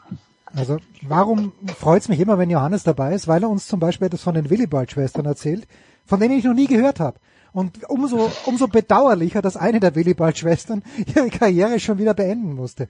Das ist sehr, sehr traurig. Nagel mich nicht auf den Vornamen fest. Ja, ja. Ist, äh, Martina. Äh, Wolfi Meier, Lukas hat im ORF gesagt zu Rainer Pariasek, und das war ein sehr, sehr nettes Gespräch, dass ja die Österreicher hinter diesen ganzen Absagen stecken, da in Beaver Creek, weil wir die Nationenwertung souverän anführen nach diesem Ergebnis in Gurgel, weil wir im Moment den Slalom-Weltcupsieger stellen und den Gesamtweltcupsieger. Jetzt ist meine Frage, äh, wird sich denn, wie wir Österreicher sagen, noch ausgehen, bitte Lukas, dass man diese ganzen Rennen in Beaver Creek wären ja drei gefahren worden sein müssen. Äh, schön langsam wird's eng mit Ersatzorten, glaube ich. Ich weiß nicht, ob Gröden jetzt noch äh, zusätzliche Abfahrt kriegt, ich habe keine Ahnung. Äh, oder muss man dann irgendwie auch mal kapitulieren vor der Natur? Ja, genau. In Gröden wird es auf jeden Fall schon eine zusätzliche Abfahrt geben. Ähm, eine der zwei Zermatt-Abfahrten äh, ist dorthin gewandert. Ähm, da gab es ja im vergangenen Jahr schon Kritik, weil das ein Monsterprogramm dann ist. Du hast zweimal eine Grödenabfahrt, einen Super-G und dann zwei Alta Partia Riesenslaloms innerhalb von fünf Tagen. Mhm. Da haben sie letztes Jahr schon gesagt, pff, äh, Leute, das geht nicht, aber es ist gegangen und äh, dann ging es darum, hey, lassen vielleicht Leute ein Rennen aus oder so oder ja, sind, haben sie dann eben natürlich doch nicht gemacht. Äh, Gröden, Gröden bemüht sich natürlich dann auch hier Rennen zu übernehmen, weil die eine, eine Ski-WM austragen wollen, 2029. Dafür ähm, haben sie schon im vergangenen Winter ja ein bisschen die, äh, die Werbetrommel gerührt und äh, die werden, die werden jedes Mal aufspringen und haben jetzt eben auch ein Rennen äh, geholt und sonst so viele Lücken sind eben nicht in diesem vollen Kalender. Da wird es wenig Spielraum geben. Es wird eben, äh, wenn dann so Doppelabfahrten geben noch, aber ähm, dass man dann die restlichen drei, die da jetzt ausgefallen sind, auch noch nachholt, das, äh, das sehe ich nicht. Also ich, ich kann es mir schwer vorstellen und da sind wir eben auch wieder, ja, da sind wir wieder dabei. Abfahrten sind viel eher gefährdet als, als eben Slaloms. Ähm, aber ja, es hat ja auch einen Riesenslalom in Sölden getroffen. Ja. Ähm, und auch dort gab es schon mal diese, äh, diese Theorien, dass der USV dahinter steckt, wie damals Ted Ligeti gesagt hat, äh, weil ja der Marcel Hirscher noch nicht fit war, ähm, dass man da einen Riesenslalom schnell mal absagt. Aber wenn es halt nicht geht, dann geht's nicht. Oder es geht doch und wir fahren in Mont Tremblant äh, trotzdem diesen zweiten Durchgang fertig. Ja. Darf ja. ich übrigens sagen, dass Mont Tremblant, also diese, dieses Ambiente und auch so, was ich ein kleines bisschen ja gesehen habe von den Instagram Stories und Bildern von denjenigen, von den Läuferinnen, die dort waren. Ich glaube, ich würde mich dort wohlfühlen. Ich habe keine Ahnung, wie das Preisgefühl yes, yeah. ist, aber es ist ein bisschen und täglich grüßt das Murmeltier, Lukas, oder? Also es ist ganz, ganz schön. Na, Du, äh, Kanada ist sicher ganz billig, kann jeder sagen, das kann man sich locker leisten. ähm, ich war, ich war im Sommer dort, äh, also Hotelzimmer sind äh, super easy zu bekommen. Ähm, und es schaut ein bisschen Wes Anderson-mäßig aus, ja, oder? Also schön, diese Gotten auch noch mit, mit, mit offenem, äh, mit so, mit so Körben eigentlich, in denen du rauffährst. Ich habe das herrlich gefunden auch, ja. Und was man so eben, wie du sagst, auf Instagram gesehen hat, das haben auch alle Beteiligten irgendwie davon geschwärmt, wie cool das ausschaut. So ein bisschen eine unechte, so Retortenstadt, äh, Städtchen oder Dorf, aber das äh, gibt's ja, soll es ja in Österreich in Skigebieten auch geben. So. Habe ich noch nie davon gehört. Äh, nein, nein, nein. Alles organisch gewachsen bei uns. Ja, genau. So ist die Frage, Lukas, sind auch die Fußgänge, äh, Fußwege beheizt wie in Vale? Das war mein Highlight, muss ich sagen. Oh, das, oh, das weiß ich gar nicht. Sehr gut, ja, gutes, gutes Highlight. Ja, naja, nochmal nachrecherchieren, nochmal gleich nochmal hinfliegen.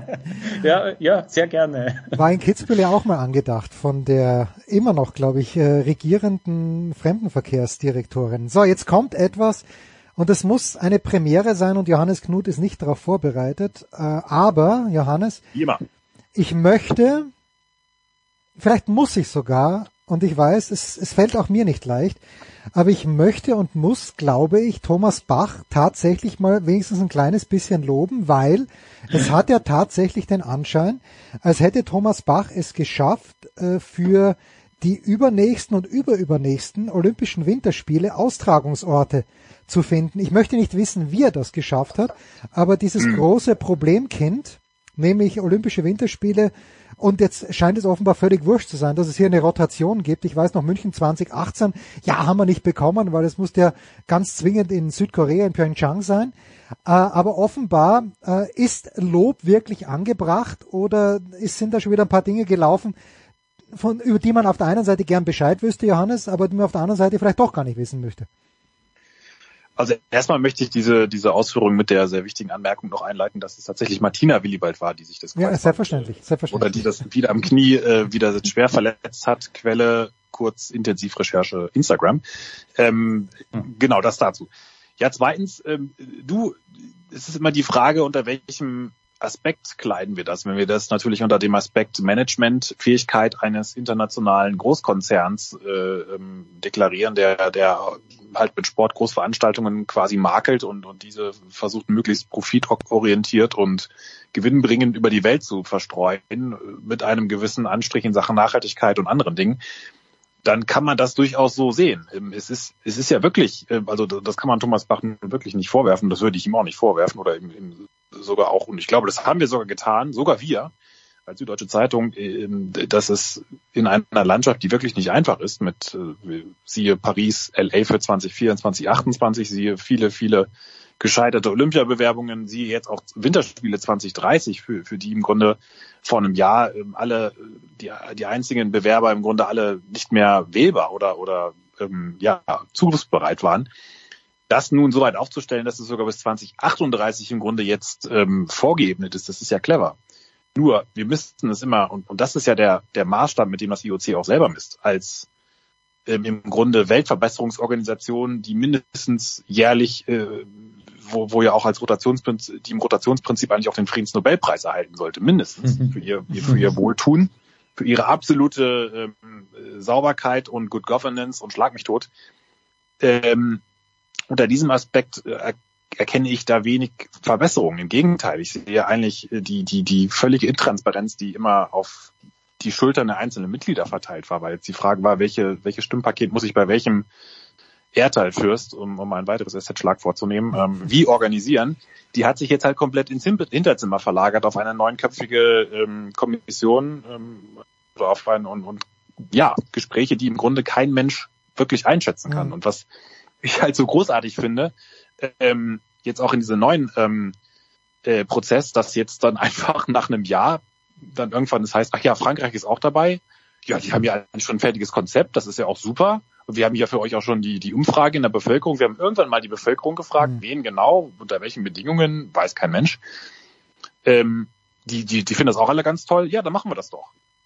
Und äh, das mit irgendeinem mit diesem Anspruch, den sie immer an sich stellen, zu vereinbaren, das ist halt Hanebüchen. Und, und dabei, und das ist ja auch das Großartige, dann auch noch so Begriffe zu erfinden wie ähm, ein, ein privilegiertes Erstzugriffsrecht, das jetzt die Schweizer äh, erhalten haben. Den Begriff gab es nirgendwo. Wer hat den erfunden? Wann? Wie? In welchem Gremium? Es, es gab einfach, es werden irgendwelche, irgendwelche Sachen erfunden, die natürlich dann im, um, um dann im Nachhinein einen Prozess, der, der in irgendeinem Hinterzimmer ersonnen wurde, irgendwie plausibel erscheinen zu lassen.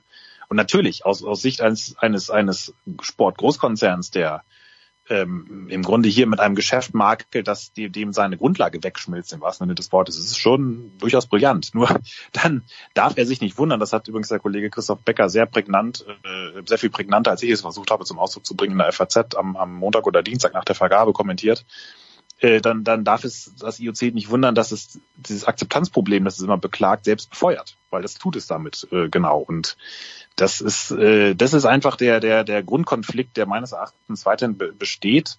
Und äh, ja, dann dürfen Sie auch nicht wundern, dass Leute weiter gegen, dem gegenüber skeptisch sind. Wenn, wenn das IOC jetzt quasi selbst erklärt, dass äh, seine, seine eigenen Machbarkeitsanalysen und, und demokratischen, scheindemokratischen Referenten quasi selbst ausrichtet. Und man behauptet, behauptet, das sei doch alles ganz großartig. Und ähm, ja, das, das ist, äh, das, das ist eben der große, diese, diese große Kluft äh, äh, zwischen Schein und Sein, die auch nicht ich, ich äh, das erste Mal diagnostiziert habe, die ist nach wie vor ähm, auf vielen Ebenen spürbar. Und ähm, wie es dann 2038 selbst in, in der Schweiz äh, noch möglich sein wird oder ob äh, irgendeine Art von Winter äh, im, im Februar zu haben, bin ich auch mal gespannt. Gut, solange sie es nicht ins Zermatt machen, oder vielleicht ist das ja die große Chance das ist die Chance, an, ja. endlich im Februar.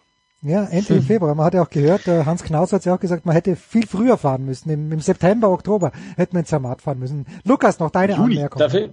Ja, im Juni, ja. ja ähm, vor, vor, vor einem Jahr sind wir doch, sind wir doch irgendwie, war der, war der Stand der Dinge vom IOC, äh, wir suchen jetzt vier, fünf Ausrichter, die dann im Rotationsprinzip bis mhm. auf alle Ewigkeit Winterspiele ausrichten. Ich habe da, äh, ich habe mich da fast schon gefreut. Hey, vielleicht könnte ja Österreich da eine Rolle mitspielen und eines dieser Länder werden.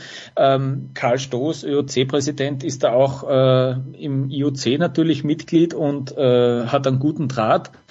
Ich verstehe nicht, warum der IOC dann nicht, äh, weiß nicht, wöchentlich anklopft hat und gesagt hat, hey, wie schaut's da aus mit diesem Rotationsprinzip, äh, weil wir hätten Interesse. Aber, ähm, aber man, man, man erfindet ja einen, einen, einen Zukunftsplan, einen Fünfjahresplan, einen Zehnjahresplan, einen Plan für die ganze Zukunft jährlich neu beim IOC. So kommt es mir mhm. vor. Und wie das jetzt, wie das jetzt wieder entstanden ist, äh, vor ein paar Monaten habe ich noch, hat die Schweiz sich auch ein bisschen getraut, in die Öffentlichkeit zu gehen und zu sagen, wenn wir niemanden finden, also wir würden es schon machen. Wir, wir, hätten, wir hätten Infrastruktur vorhanden. Äh, das, wir hätten gern, dass das ein bisschen nach unseren Vorstellungen dann abläuft, weil wenn ihr niemanden findet, hey, helft uns, weil wir, glaube ich, könnten das stemmen.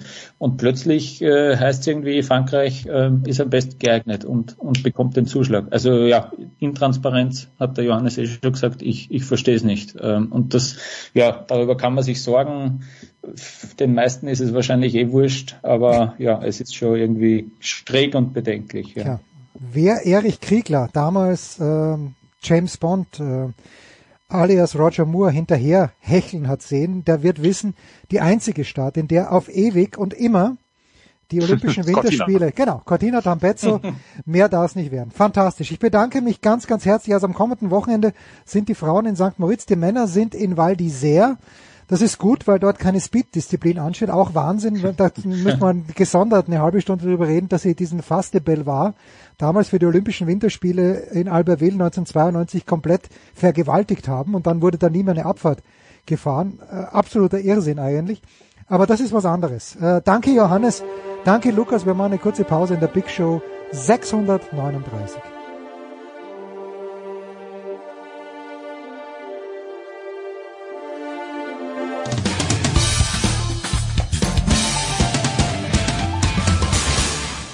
Grüß euch, da ist der Manuel Feller und ihr hört Sportradio 360.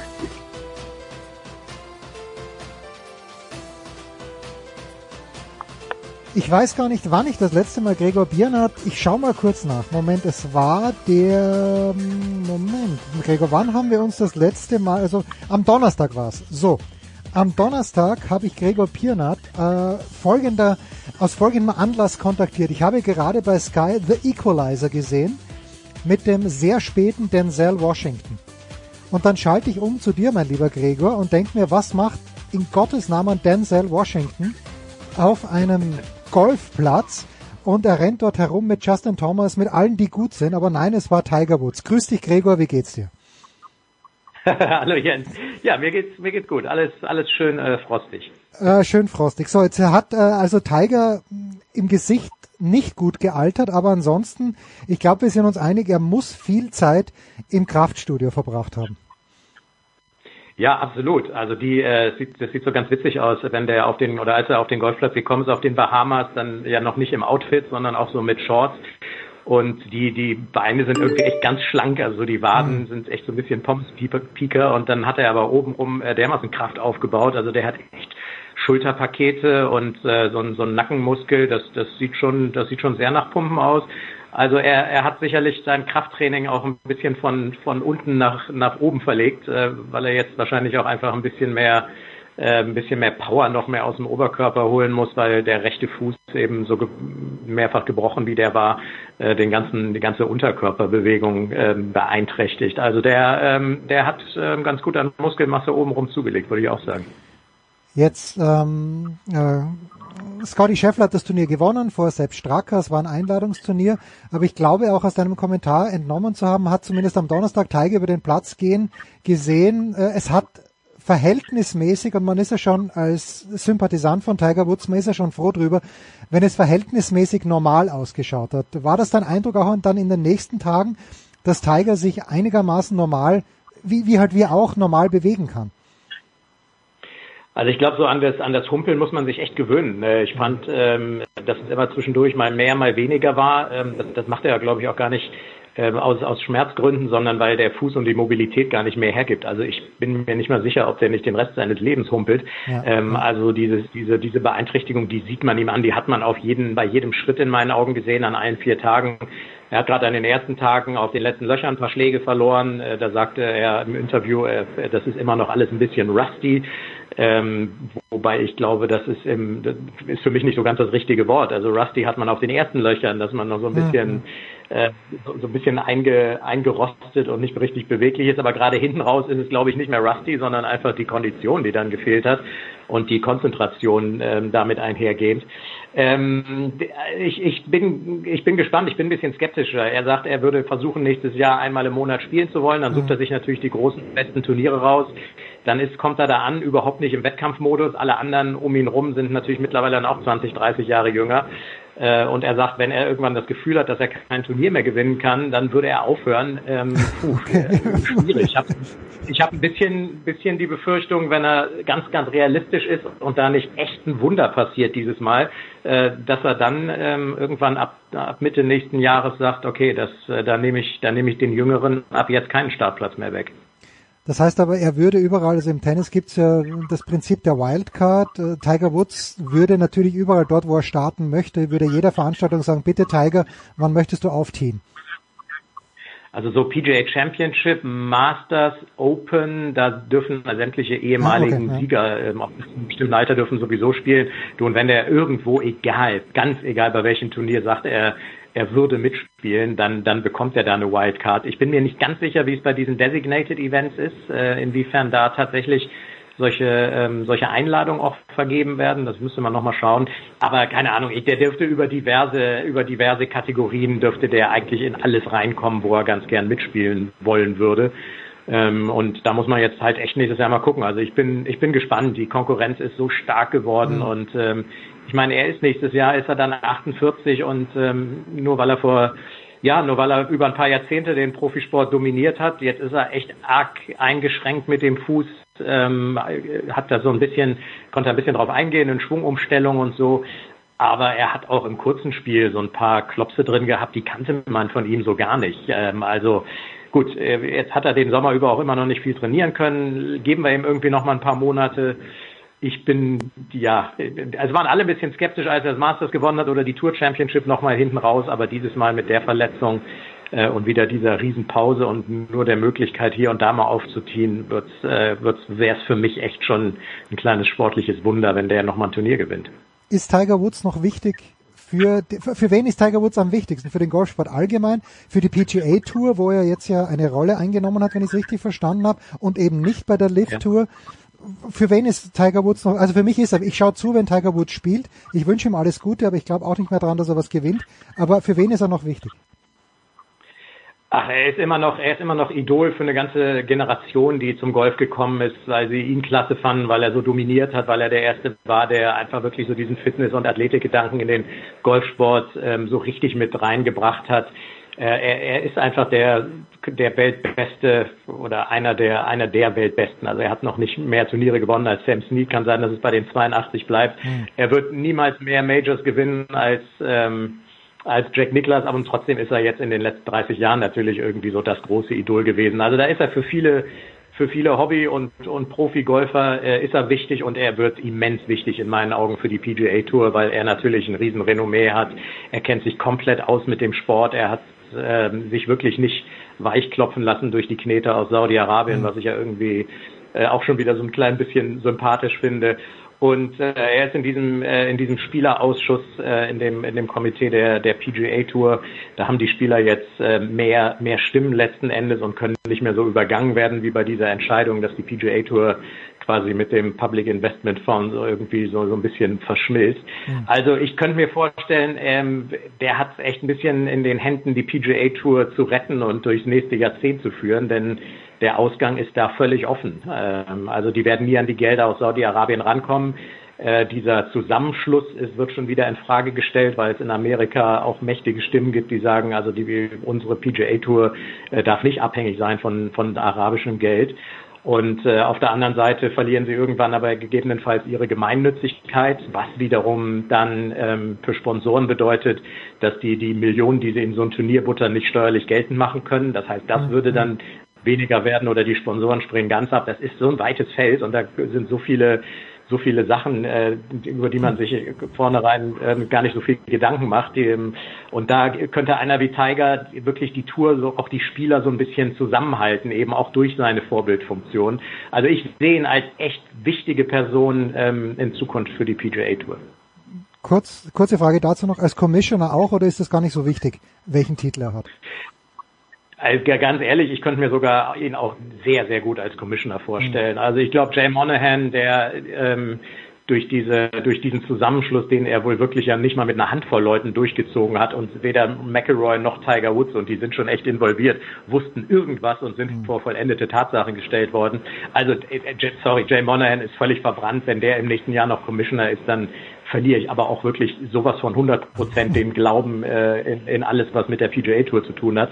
Und ähm, du, ganz ehrlich, wenn wenn er irgendwie vielleicht merkt, dass es mit dem eigenen Spiel ähm, nicht mehr nicht mehr so wird, wie er sich das vorstellt, also du kannst dir eigentlich keinen besseren Commissioner vorstellen, in meinen Augen als Tiger in was weiß ich, irgendwelchen äh, Finanz, finanziellen oder organisatorischen Bereichen, da braucht er dann einfach gute Berater, also das, was ihn selbst vielleicht äh, etwas überfordert, weil er das auch nicht gelernt hat, aber als einer, der sich mit potenziellen Sponsoren und so zusammensetzt ähm, und der, der sich mit der PGA Tour und allem drumherum auskennt, ähm, da, da wäre Tiger wirklich erste Wahl in meinen Augen. Also ich glaube, jeder Raum, in dem Tiger Woods reingeht, wird erstmal still in, in Ehrfurcht wenn er da wirklich Absolut. kann. Ja. Gregor, äh, ich weiß, äh, you are on the run. Gregor hat übrigens auch etwas, äh, was heißt übrigens, hat auch etwas beigetragen zu unserem Jahresmagazin, er hat den Newcomer des Jahres aus seiner Sicht gekürt, Ludwig Auerberg, äh, einen jungen Schweden und hat auch noch äh, etwas sehr, sehr Nettes zum Teamgeist des äh, europäischen Ryder Cup Teams gesagt. Äh, Gregor, ganz kurz vielleicht noch, wenn wir zurückblicken auf das deutsche Golfjahr, nicht das deutschsprachige Golfjahr, denn Sepp Stracker überstrahlt ja hier alles, aber das deutsche Golfjahr. War es ein gutes Jahr für die deutschen Golf-Professionals? Für wen war es das beste Jahr aus deiner Sicht? Uh, ähm, also da, gut, da, da sind natürlich jetzt ähm, Yannick Paul ist, meine ich, der Beste auf der DP World Tour gewesen am Ende. Ähm, Marcel Sieben natürlich mit seinem ersten Sieg nach neun Jahren mhm. wieder, was ein fantastisches Comeback war. Der konnte sich echt belohnen für richtig viel harte Arbeit und ein mächtiges, mächtiges Tief, durch das er und mit seiner gesamten Familie sicherlich äh, durchgehen musste die letzten Jahre. Also really well deserved, würde ich mal sagen. Und dann natürlich ähm, Nick Bachem, so früh in seiner in seiner Karriere ja letztlich im ersten kompletten Jahr auch schon mit einem Sieg in, in Südafrika, auch wenn es danach noch so ein bisschen bisschen holpriger vielleicht weiterging, aber äh, hat auf jeden Fall die Tourkarte fürs kommende Jahr erstmal sicher. Es haben sich wieder ein paar die Karte zurückgeholt, beziehungsweise er spielt über die Qualifying School. Also das, der, das ist schon alles auf einem, auf einem ganz, ganz guten Wege und ähm, ja, es, es, es sind irgendwie dann doch letzten Endes die, die man nennen muss, weil sie, glaube ich, die besten drei dann im Ranking auf der DP World Tour waren. Das müssten, müssen Yannick Paul, Marcel Siem und, und Nick Bachem gewesen sein. Ich hoffe, ich habe da jetzt niemand vergessen. Max Kiefer äh, ist natürlich auch einer der ähm, der jetzt vielleicht von sich äh, fürs nächste Jahr auch nochmal so einen kleinen Sprung nach vorne erwartet. Aber ich bin, ich bin da, ich bin da ganz entspannt. Ähm, das, äh, das, das läuft so ganz gut vor sich hin. Die Jungs lernen dazu und ähm, ja, die werden, die werden noch ihren, ihren Weg machen. Und wenn die, die Konkurrenz ähm, auch tatsächlich auf der DP World Tour doch immer intensiver wird, mhm. aber das stachelt ja nur zur Verbesserung der eigenen Leistung und des eigenen Trainings an. Werden wir Martin Keimer noch in irgendeiner Art und Weise mal so sehen, dass es wirklich Spaß macht, ihm zuzuschauen? Ich habe ähm, mit Martin Keimer nicht mehr gesehen, seit er auf die Lift-Tour gewechselt ist, was okay. jetzt aber gar nicht, gar nicht irgendwie vorwurfsvoll ist oder so. Ich, ich verfolge die Lift-Tour nur einfach nicht, muss ich gestehen. Ja, ja. Äh, ich habe mir da das ein oder andere Turnier beziehungsweise mal ein paar Minuten angeguckt. Ähm, ist anders. Ähm, ich bin, ich bin da aus aus verschiedenen Gründen ähm, nicht, nicht so angetan, was dieses ganze Format angeht. Ähm, es würde das Ganze jetzt ein bisschen sprengen. Und deswegen habe ich auch Martin Keimer nicht mehr verfolgt. Ähm, also ganz ehrlich, ist aber überhaupt nicht böse. Ich bin, also das ist gar nicht, ist gar nicht vorwurfsvoll gemeint. Ich, nein, nein, ähm, er ist für mich außen vor, weil mein Job dreht sich um die PGA Tour und, und die DP World Tour. Äh, Finde ich zwei, zwei super Touren und ähm, es ist immer noch so, jede, jede Mauritius Open interessiert mich persönlich mehr als äh, jedes Lift-Turnier. I let you go on this one, Gregor. Freitagabend, und zwar der letzte Freitagabend, äh, Heuer Fernandes, und ich möchte ihm nicht mal den Vorwurf machen, aber dieses Eigentor zum 0 zu 2, es, es hat an der Wand gestanden, Desaster, großes Desaster. Der HSV rettet dann dennoch ein 2 zu 2 beim äh, FC St. Pauli. Kannst du mit diesem 2 zu 2 leben? Wir müssen. Ich, ich wünsche ja beiden Hamburger Vereinen den Aufstieg und alle müssen mit diesem 2 zu 2 leben. Kannst du mit diesem 2 zu 2 vielleicht nicht nur leben, sondern siehst du sogar einen kleinen Schritt vorwärts, weil auswärts ist für den HSV ja nicht viel gelaufen in den letzten Wochen. Äh, nee, das stimmt. Auswärts, auswärts ist das echt gruselig. Ich glaube, die haben gegen alle Drittliga-Aufsteiger verloren, auswärts und äh, in Kiel irgendwie auch so mehr oder weniger so ein bisschen sang- und klanglos. Das sah bei St. Pauli auch nicht gut aus. Im Nachhinein ein bisschen ärgerlich, weil ja tatsächlich nun, ich, da frage ich mich, wofür wir Videoassistenten mhm. haben. Also beide hätten nun mal einfach klar nicht zählen dürfen. Da hat sich der DFB dann irgendwie noch ein bisschen versucht rauszureden mit diesem einen Foul, äh, das, das vor dem, äh, das vor dem 1-0, ah, glaube ich, ja, ja, genau, wurde. Ja, ja, ja. ja, äh, also so nach dem Motto, ja, die, das hat irgendwie gepasst zur etwas großzügigen Linie des Schiedsrichters und so. Also was, was für ein, was für ein dünnes Gewäsch das ist manchmal, muss ich ganz ehrlich sagen. Ähm, und dann, okay, sie haben nun mal auf der Linie gestanden am 16er ähm, bei dem, bei diesem äh, Super-GAU von, von Heuer Fernandes. Ähm, und wenn es ein paar Zentimeter sind, dafür gibt es Regeln. Deswegen ist es im Nachhinein eigentlich ein bisschen ärgerlich. Es hätte 0-0 stehen müssen zu dem Zeitpunkt. Was ich interessant finde, dass gar keiner davon geredet hat, wie extrem dieser Ball versprungen ist, den der Heuer Fernandes dann ins eigene ja, Tor gejagt ja. hat. Weil der, der letzte Bounce, der war ja völlig unnatürlich. Der ist ja von irgendeiner ganz schlechten Stelle im Rasen sowas von hoch gesprungen. Ansonsten hätte der den ja, hätte der nicht dermaßen am Ball vorbeigeschlagen. Also das war in meinen Augen auch einfach, einfach ein ziemliches Pech. Das wäre auch, das wäre auch Manuel Neuer passiert, wenn ja, er versucht hätte, den rauszuhauen, weil der Ball einfach 30 Zentimeter vorm Fuß plötzlich von so, einem, von so einer Unebenheit wegspringt. Also das sah bescheuert aus, aber das kann, das kann immer passieren, dass es nur mal in dem Fall einen halben Meter vom eigenen Tor war. Gut, ich glaube, ich habe äh, ich hab diese Szene in, in sechs verschiedenen Sprachen weltweit gesehen, weil sich jeder jeder indonesische und argentinische Sportmoderator oder Kommentator darüber lustig gemacht hatte, beziehungsweise das halt irgendwie kommentiert hatte. Und das ist ganz witzig, wie, wie das dann irgendwie die Runde macht durch die Welt. Aber ja, alles in allem ein auswärts unentschieden ähm, nehme ich. Ähm, wir haben bei Pauli, glaube ich, überwiegend verloren die letzten Male. Das ist zumindest mal irgendwie wieder so ein, so ein kleiner Selbstbewusstseinsschritt in die richtige Richtung.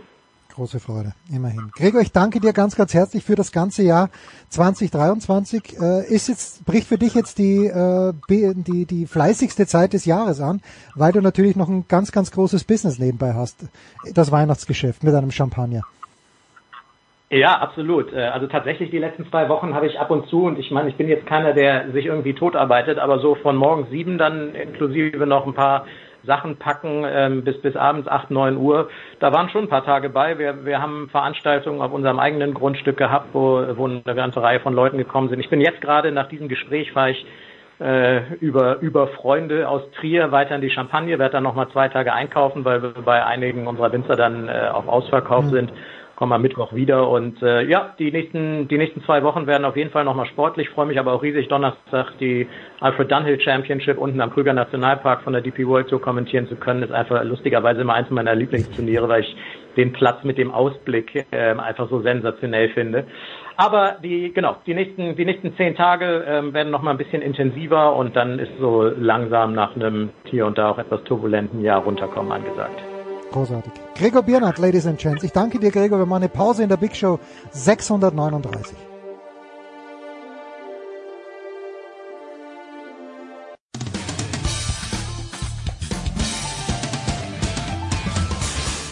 Hallo, hier ist Erik Meyer und ihr hört Sportradio 360.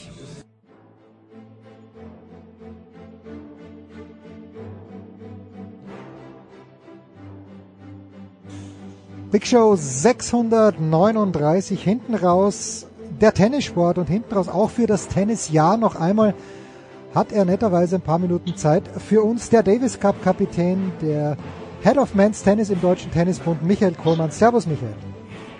Servus Jens. Michael, ich erinnere mich relativ gut daran, als Deutschland das letzte Mal gegen Ungarn äh, im Davis Cup dran war. Ich war damals nicht dabei in Frankfurt. Es war dann doch eine relativ klare Angelegenheit für die deutsche Mannschaft, auch weil Martin Fuchsovic damals mit dem ungarischen Verband über Kreuz gelegen hat. Ich weiß nicht, wie das jetzt ist. Ihr müsst nach Ungarn Anfang Februar. Ich hoffe, ihr spielt in Budapest. Ich war noch nie in Budapest. Ich würde dann dazu stoßen. Wie schätzt du dieses Los ein, mein lieber Michael?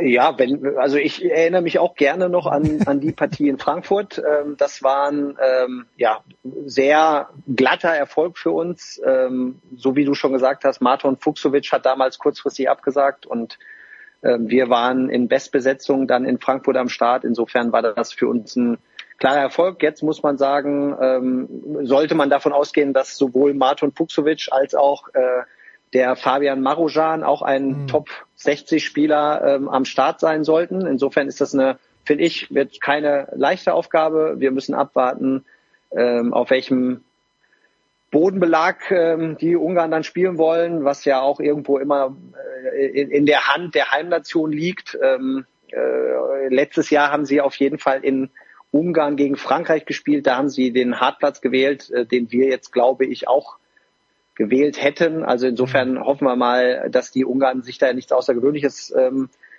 äh, überlegen, sondern da auch dabei bleiben und ähm, ja, dann freuen wir uns auf eine, eine, eine enge, tolle Partie in Ungarn, wo uns hoffentlich dann auch viele Leute mit äh, unterstützen werden. Ja, ich hoffe auch drauf. Und wie gesagt, Budapest wäre schön. Ähm, jetzt äh, hat, also Sascha hat ja, wenn ich das richtig verstanden habe, der hat ja seine Verpflichtung was Olympiastart angeht, schon erfüllt, weil er innerhalb der letzten beiden Jahre ähm, die äh, mindestens einmal für den Davis Cup, für das deutsche Davis Cup Team gespielt hat. Struffi war in Trier nicht dabei. Du warst jetzt in Bosnien mit äh, Yannick Hanfmann und Daniel Altmaier am Start. Hast du ein kleines bisschen die Qual der Wahl oder wenn wirklich alle wollen und Zeit haben, müsste es dann auf Sascha und auf Struffi hinauslaufen? Ja, da hast du ja jetzt schon. ja, ich suggeriere das, das einfach jetzt, mal. Das, ich suggeriere ja, das einfach mal. Das hast du ja jetzt dir schön dann ähm, so ähm, hergeleitet. Äh, klar, also ich, ich gehe jetzt erstmal davon aus, ähm, dass ich die Qual der Wahl habe, äh, dass alle bereitstehen. Ähm, ich, äh, sobald die Ungarn jetzt bekannt geben, ähm, wo gespielt wird und auf welchem Belag, werde ich äh, in die in die ja in die Vorbereitung, nicht nur in die, in die finale Vorbereitung gehen, ähm, weil es ist so, äh, dadurch, dass wir ja Anfang Februar spielen, ist die Nominierungsdeadline Anfang Januar, also sprich, es kann sich jetzt keiner mehr äh, in den ersten Tagen so richtig dafür in, in Szene setzen, ähm, was so ein bisschen schade immer ist. Es wäre eigentlich immer angenehmer, wenn die Nominierungsdeadline gerade für die Partie zumindest ähm, äh, Mitte Januar äh, sein würde, weil man dann auch noch die die äh, ja die ersten Ergebnisse aus dem aus dem Jahr mitnehmen könnte, weil ich finde gerade nach so einer Vorbereitungszeit ist es ja auch immer ganz interessant zu sehen, wie jeder so ähm, ja den Start dann auch hinlegt. Ähm, äh, nichtsdestotrotz, äh, glaube ich, haben wir das die letzten Jahre jetzt auch immer hingekriegt und äh, klar, also von den vier genannten dann kommt ein Dominik Köpfer noch dazu, mhm. ein Maxim Materer, der ein tolles zweites Halbjahr gespielt hat. Also ähm, ich glaube, dass ich da äh, gerade im Einzel aus dem Vollen schöpfen kann und ähm, im Doppel dann äh, haben wir ja über die Jahr letzten Jahre immer es hinbekommen, egal welche zwei ich da nominiert habe, die haben ja eigentlich konstant ihre Leistung gebracht. Also insofern ähm, hoffe ich und gehe auch davon aus, dass wir in Ungarn mit der Bestbesetzung dann an, antreten können.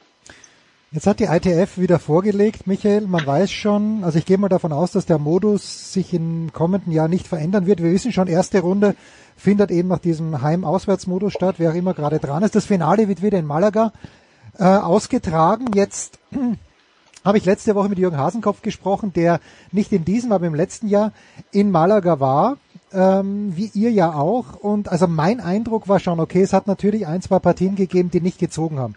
Die erste Partie der Finnen gegen Kanada nicht so toll und äh, Leighton Hewitt war sehr maulig nach der zweiten Finalniederlage in Folge. Ist das das Format, mit dem man jetzt einfach leben muss oder siehst du das vielleicht sogar ein kleines bisschen positiver? Gerade dieses Finalturnier in Malaga, wo sich Deutschland ja hoffentlich im kommenden Jahr wieder dafür qualifizieren wird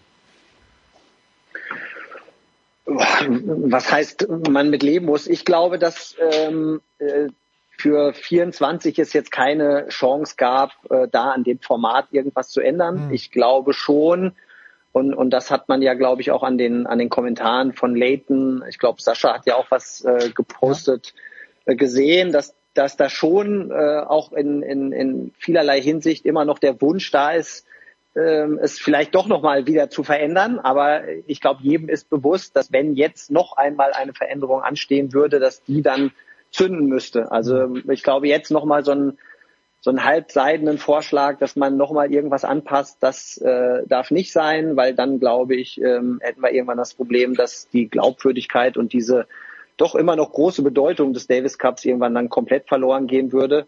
Ähm, ich fand jetzt ähm, äh, auch das, das Spiel der Finnen fand ich jetzt gar nicht so schlecht, weil die Finnen halt dann extrem viele Leute da vor Ort hatten. Aber ähm, trotzdem, äh, klar, ich, ich glaube, wenn, wenn wir die, die alten Davis Cup Finals äh, vor Augen haben, auch die Heim-Auswärtsbegegnungen, das hatte halt einen anderen Stellenwert und es hatte auch irgendwo äh, dann nochmal eine andere, ja, ja, eine andere Bedeutung. Also das, das so dann zu gewinnen in einem Heim-Auswärts-Format, äh, ich glaube, ist dann doch noch immer ein bisschen was Schwierigeres, als gerade dann in dieser einen Woche die beste Mannschaft vielleicht am Start zu haben und ein bisschen Glück zu haben. Ich meine, zwei Einzel, ein Doppel ist halt wirklich auch ähm, der, der, der Rücken die, die Länder viel näher aneinander, muss man ehrlicherweise sagen, was, was uns jetzt als äh, auch für, als Deutschland ja auch geholfen hat in den letzten Jahren, muss man ja auch sagen. Ähm, wir hatten dadurch, äh, egal wie, mit einem tollen Doppel immer die Chance, gegen jede Mannschaft äh, der Welt zu gewinnen. Aber ähm, ich glaube und ich denke auch, dass es für 24 jetzt nochmal so ausgetragen wird und dass man sich aber wahrscheinlich schon im Laufe dieses Jahres auf etwas einigen sollte, was dann für ganz lange Zeit wieder Bestand haben sollte. Ein Wort vielleicht zu diesem Finalturnier. Ich rede mir ja ein, äh, seit Jahren und auch, weil du mir mal von so einem Training erzählt hast, das Struffi mit Novak Djokovic gemacht hat. Das war damals, glaube ich, vor dem ATP Cup und du hast mir da erzählt, ich glaube sogar on air, wie wenn, wenn Djokovic wollte, wie er dann halt einfach nochmal zehn Zentimeter näher an die Linien rangespielt hat und äh, dass er einfach keinen Fehler gemacht hat und wenn er es braucht, dass er immer besser wird. Und mein, mein Schluss daraus ist, dass wenn Novak Djokovic ein Match gewinnen will, wirklich gewinnen will, dann gewinnt es auch. Und in diesem Jahr sind ihm zwei Spiele passiert, die er sicherlich gewinnen wollte und die er dann tatsächlich verloren. Das eine war das Wimbledon-Finale und jetzt dieses Halbfinalspiel gegen Yannick Sinner mit drei Matchbällen zum Aufstieg der Serben ins Finale. Wie, wie, wie beurteilst du das? Hat dich das auch komplett rumgerissen oder ist Sinner plötzlich, nicht plötzlich, aber ist Sinner konstant jetzt auf ein Level gekommen, wo man das von ihm schon fast nicht erwarten darf, aber wo man nicht überrascht sein sollte? Ja, also erstmal ähm, klar, Yannick Sinner hat eine äh, hat ein Spiel und ein offensives aggressives Spiel, äh, der an guten Tagen jeden schlagen kann. Also das erstmal äh, vorneweg. Ich, ich glaube bei Novak Djokovic, wenn man jetzt auch die die letzten Jahre, äh, Jahrzehnte schon äh, zurück betrachtet, bin ich immer noch der Meinung, dass wenn er es gewinnen will, gewinnt er es auch. Allerdings mit der Einschränkung und da würde ich jetzt sowohl Olympia als auch Davis Cup mit dazu nehmen. Äh, in, in den Wettbewerben, glaube ich, wenn es ihm ähm, ja, wenn es ihm sehr viel bedeutet, vielleicht wenn er für sein Land spielt, dass er dann noch eine größere Emo Emotionalität damit an den Start bringt, dass es ihm dann manchmal passiert, dass er Matches verliert, weil äh, wenn du zurückguckst, eigentlich müsste er ähm, eine, eine Goldmedaille, genau, ja, in Tokio eine Goldmedaille ähm, hat er bis jetzt noch nicht gewonnen. Ähm, jetzt da das Match gegen Yannick Sinner wollte er hundertprozentig gewinnen, bin ich mir ziemlich sicher, zumal ähm, Kecmanovic vorgelegt hatte und ähm, er eigentlich äh, in Anführungszeichen nur noch äh, liefern musste. So und ich glaube, dass das so die Partien sind, wo er vielleicht dann auch selber mal so ein bisschen eine, eine gewisse Anspannung oder eine größere Anspannung an den Tag legt, die er in, in seinen einzelnen Wettbewerben, wenn er für sich spielt, nicht so hat. Aber ja, also er wird auch im nächsten Jahr, das kann man, da kann man voraus, äh, das braucht man jetzt nicht ähm, ein Hellseher sein. Er wird auch im nächsten Jahr noch seine großen Titel holen. Ähm, ich meine, wenn er selber vom Golden Slam spricht, dann weiß man, in was für einer Form er sich befindet und in was für einem körperlichen Zustand er sich auch befindet. Weil das ist, ähm, ja, ich glaube, wenn man es von einem erwarten kann oder auch ähm, oder auch äh, einem irgendwo äh, zusprechen kann, dann wäre es Novak Djokovic und das ist schon mit 37, glaube ich, dann im nächsten Jahr äh, wäre eine unglaubliche Leistung. Genau. Und ein Armutszeugnis für all die, die ihn daran hindern wollen, wenn es denn wirklich gelänge. Aber das nur nebenbei. Michael Kohlmann war so nett und hat auch etwas beigetragen, und zwar einen wunderbaren Rückblick auf das vergangene Jahr 2023, was die Newcomer angeht auf der ATP Tour für unser Jahresmagazin, Hashtag 12 Monate. Ich hoffe, es liegt schon im Briefkasten bei Michael, der natürlich im Moment hart arbeitet und noch nicht zu Hause geschaut hat. Aber Michael, einer, und das so viel darf ich verraten, einer der beiden Newcomer des Jahres, die du auf der ATP-Tour identifiziert hast, war Arthur Fies. Arthur Fies, der jetzt die Next Gen Finals nicht gewonnen hat als Nummer 1 Gesetzer, sondern gegen Hamad Medjedovic verloren hat. Ähm, erste Frage, interessiert dich dieses Event überhaupt noch? Hat es dich jemals interessiert? Wie relevant ist das für dich? Ähm, also mich interessiert es auf jeden Fall, weil ich finde, ähm, wenn man auch die Sieger und die Teilnehmerlisten der letzten Jahre immer wieder verfolgt hat, dann sind das die Leute, die ähm, äh, zwei, drei Jahre später ganz oben ankommen. Also mhm. insofern ist das schon ein Event und auch die Ergebnisse haben eine große Bedeutung. Ich, ich finde auch Hamad Medjedovic ist ein sehr interessanter Spieler. Ich meine, die Geschichte ähm, dass Novak Djokovic ihn äh, finanziert hat und so. Das finde ich, das ist schon äh, sehr interessant. Ich habe selber Hamad Medjedovic vor zwei Jahren hier beim Future in oder vor, ja doch vor fast zwei Jahren jetzt in, in Oberhaching hat er gespielt, mhm. hat da früh verloren, hat hier dann noch mittrainiert mit Marco Topo und Liam Gavrilidis und ähm, ja, äh, unglaubliche Entwicklung, ein super Spieler und ähm, ja, gerade im, im in, in dem Feld war ja auch noch der, ähm, der Amerikaner, der Michelson dabei. Ja, also da waren schon, das war schon ein sehr, sehr erlesenes, interessantes Feld. Und äh, ich finde, dass das schon eine Bedeutung hat und sollte auch eigentlich oder ist auch äh, Ziel von den deutschen Nachwuchsleuten, sich da irgendwann mal für zu qualifizieren, weil das wäre, glaube ich, für alle irgendwo eine, eine tolle, äh, eine tolle Leistung, wenn man sich für, für dieses Jahresendfinale da qualifizieren könnte. Kann man, da, darf man so frech sagen, dass Medjedovic im, im ganz groß im Vorteil ist, weil seine Schwächen ganz klar im athletischen Bereich liegen. Er ist einfach zu dick, sage ich jetzt hier. Nicht, also ich finde, er ist schlanker geworden seit dem Sommer, aber immer noch nicht so gut, wie er sein könnte. Und das aber auf der anderen Seite er den großen Vorteil hat, dass er halt Dinge schon kann, die man nur ganz, ganz schwer lernen kann, nämlich einen unfassbaren Aufschlag und eine unfassbare Vorhand. Bin ich da wieder zu einfach gestrickt, lieber Michael? Was heißt zu einfach? Das ist, das, das hast du dir schön einfach hingelegt. Aber ja. er hat natürlich auch, finde ich, ein, ja, er hatte auch ein ganz gutes Spielverständnis. Also er ist schon er, sehr, war schon immer auch in der Jugend ein talentierter Spieler. Ich bin völlig bei dir, dass er vielleicht von den Fitnesswerten ähm, nicht beim Arthur Fies ist. Ja aber halt dafür andere Qualitäten hat und auf äh, generell sah der, sah der Platz in Jeddah auch relativ zügig aus. Ne? Mhm. Also das wird ihm mit Sicherheit auch entgegengekommen sein. Ähm, aber äh, Medjedovic glaube ich auch, dass der im nächsten Jahr eine, eine gute Rolle auf der ATP Tour spielen wird. Ja, spannender Spieler. Also es macht irgendwie Spaß, ihm zuzuschauen, weil er auch so ein bisschen ein Zocker ist und hat, darf man nicht vergessen, in diesem Jahr zweimal immerhin Dominik Thiem geschlagen, Mauthausen und den Start, äh, immer unter besonderen Umständen, aber muss man auch erstmal schaffen. Auf Sand. Und weil es, Michael, gerade in Saudi-Arabien stattgefunden hat, äh, du bist ja auch ein, ein Mann, der alle Sportarten verfolgt und wir haben ja im Golf diese Geschichte gehabt mit der Lift-Tour. Jetzt sind in den letzten Tagen, Wochen John Wortham ist schon jemand, dem man zuhören, denk, zuhören sollte im Tenniszirkus, denke ich. Diese Geschichte, dass sich die vier Grand Slam Turniere plus die Tausender zusammentäten, mit Saudi-Arabien dort ein zehntes Tausender Turnier entstände. Ähm, wenn, dann ist es ja ganz weit weg, dass sowas passiert. Aber äh, aus den Erfahrungen vom Golf hättest du ein kleines bisschen Angst davor, dass es so käme. Würde das den Tennissport wenn das dann wirklich so wäre, dass sich die ganz großen Turniere eigentlich abspalten von der ATP, wäre das das Ende des Tennissports, so, so wie wir ihn kennen wahrscheinlich schon, aber auch ganz generell.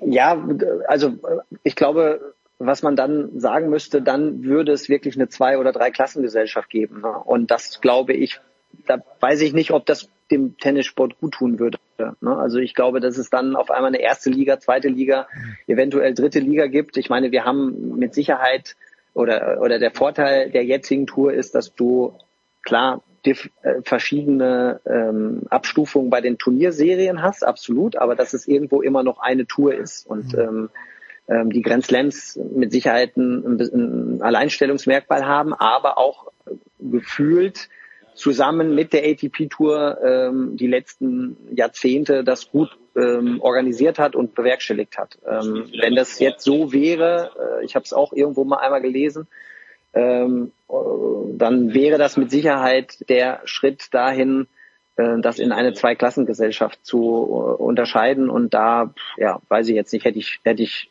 glaube ich, kein gutes Gefühl dabei, dass es dann so äh, laufen würde wie die letzten Jahre. Tja, ich, also im Golf, weiß es nicht. Es hat paar Leute reicher gemacht, aber ob es den Sport verbessert hat, eher nicht. So, Michael, du ahnst es schon, die letzte Frage, und das ist, sind eine gute Tage, dich danach zu fragen. Also mich hat der BVB gestern nicht überzeugt. In Leverkusen ist trotzdem ein 1 zu 1 geworden. Sie haben in Mailand mit 3 zu 1 gewonnen. Wie ist, wie ist die Befindlichkeit des BVB-Sympathisanten Michael Kohlmann? Du, also generell ähm, glaube ich, dass die Meisterschaft dieses Jahr ähm, ja, eng ist, beziehungsweise dass man sich davon verabschieden sollte. Ähm, ich glaube, äh, dass wir ähm, es äh, unsere oder beziehungsweise meine Hoffnung ist es, dass wir im Pokal nochmal überwintern, weil da haben wir eine ganz enge Partie in Stuttgart ähm, wo wir, glaube ich, in der Bundesliga äh, zwar nur 2-1 verloren haben, aber eine schöne Packung bekommen haben. Ja.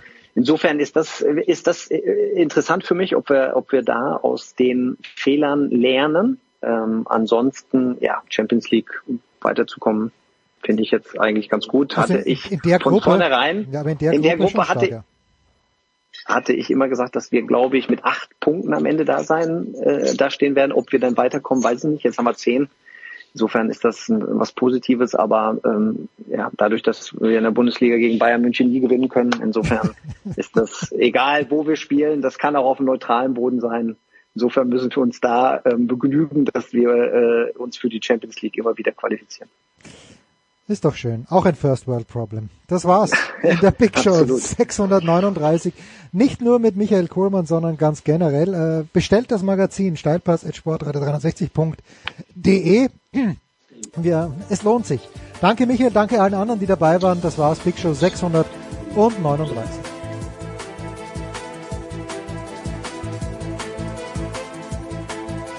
Das war die Big Show auf sportradio360.de. Folgen Sie uns auf Twitter, klicken Sie den Gefällt mir-Button auf unserer Facebook-Seite und abonnieren Sie uns via RSS-Feed oder auf iTunes. Die nächste Ausgabe der Big Show gibt es am kommenden Donnerstag. Bis dahin sollten Sie die Zeit nutzen und die weiteren Angebote auf sportradio360.de wahrnehmen. Play Ball! Da ist gar nichts toll.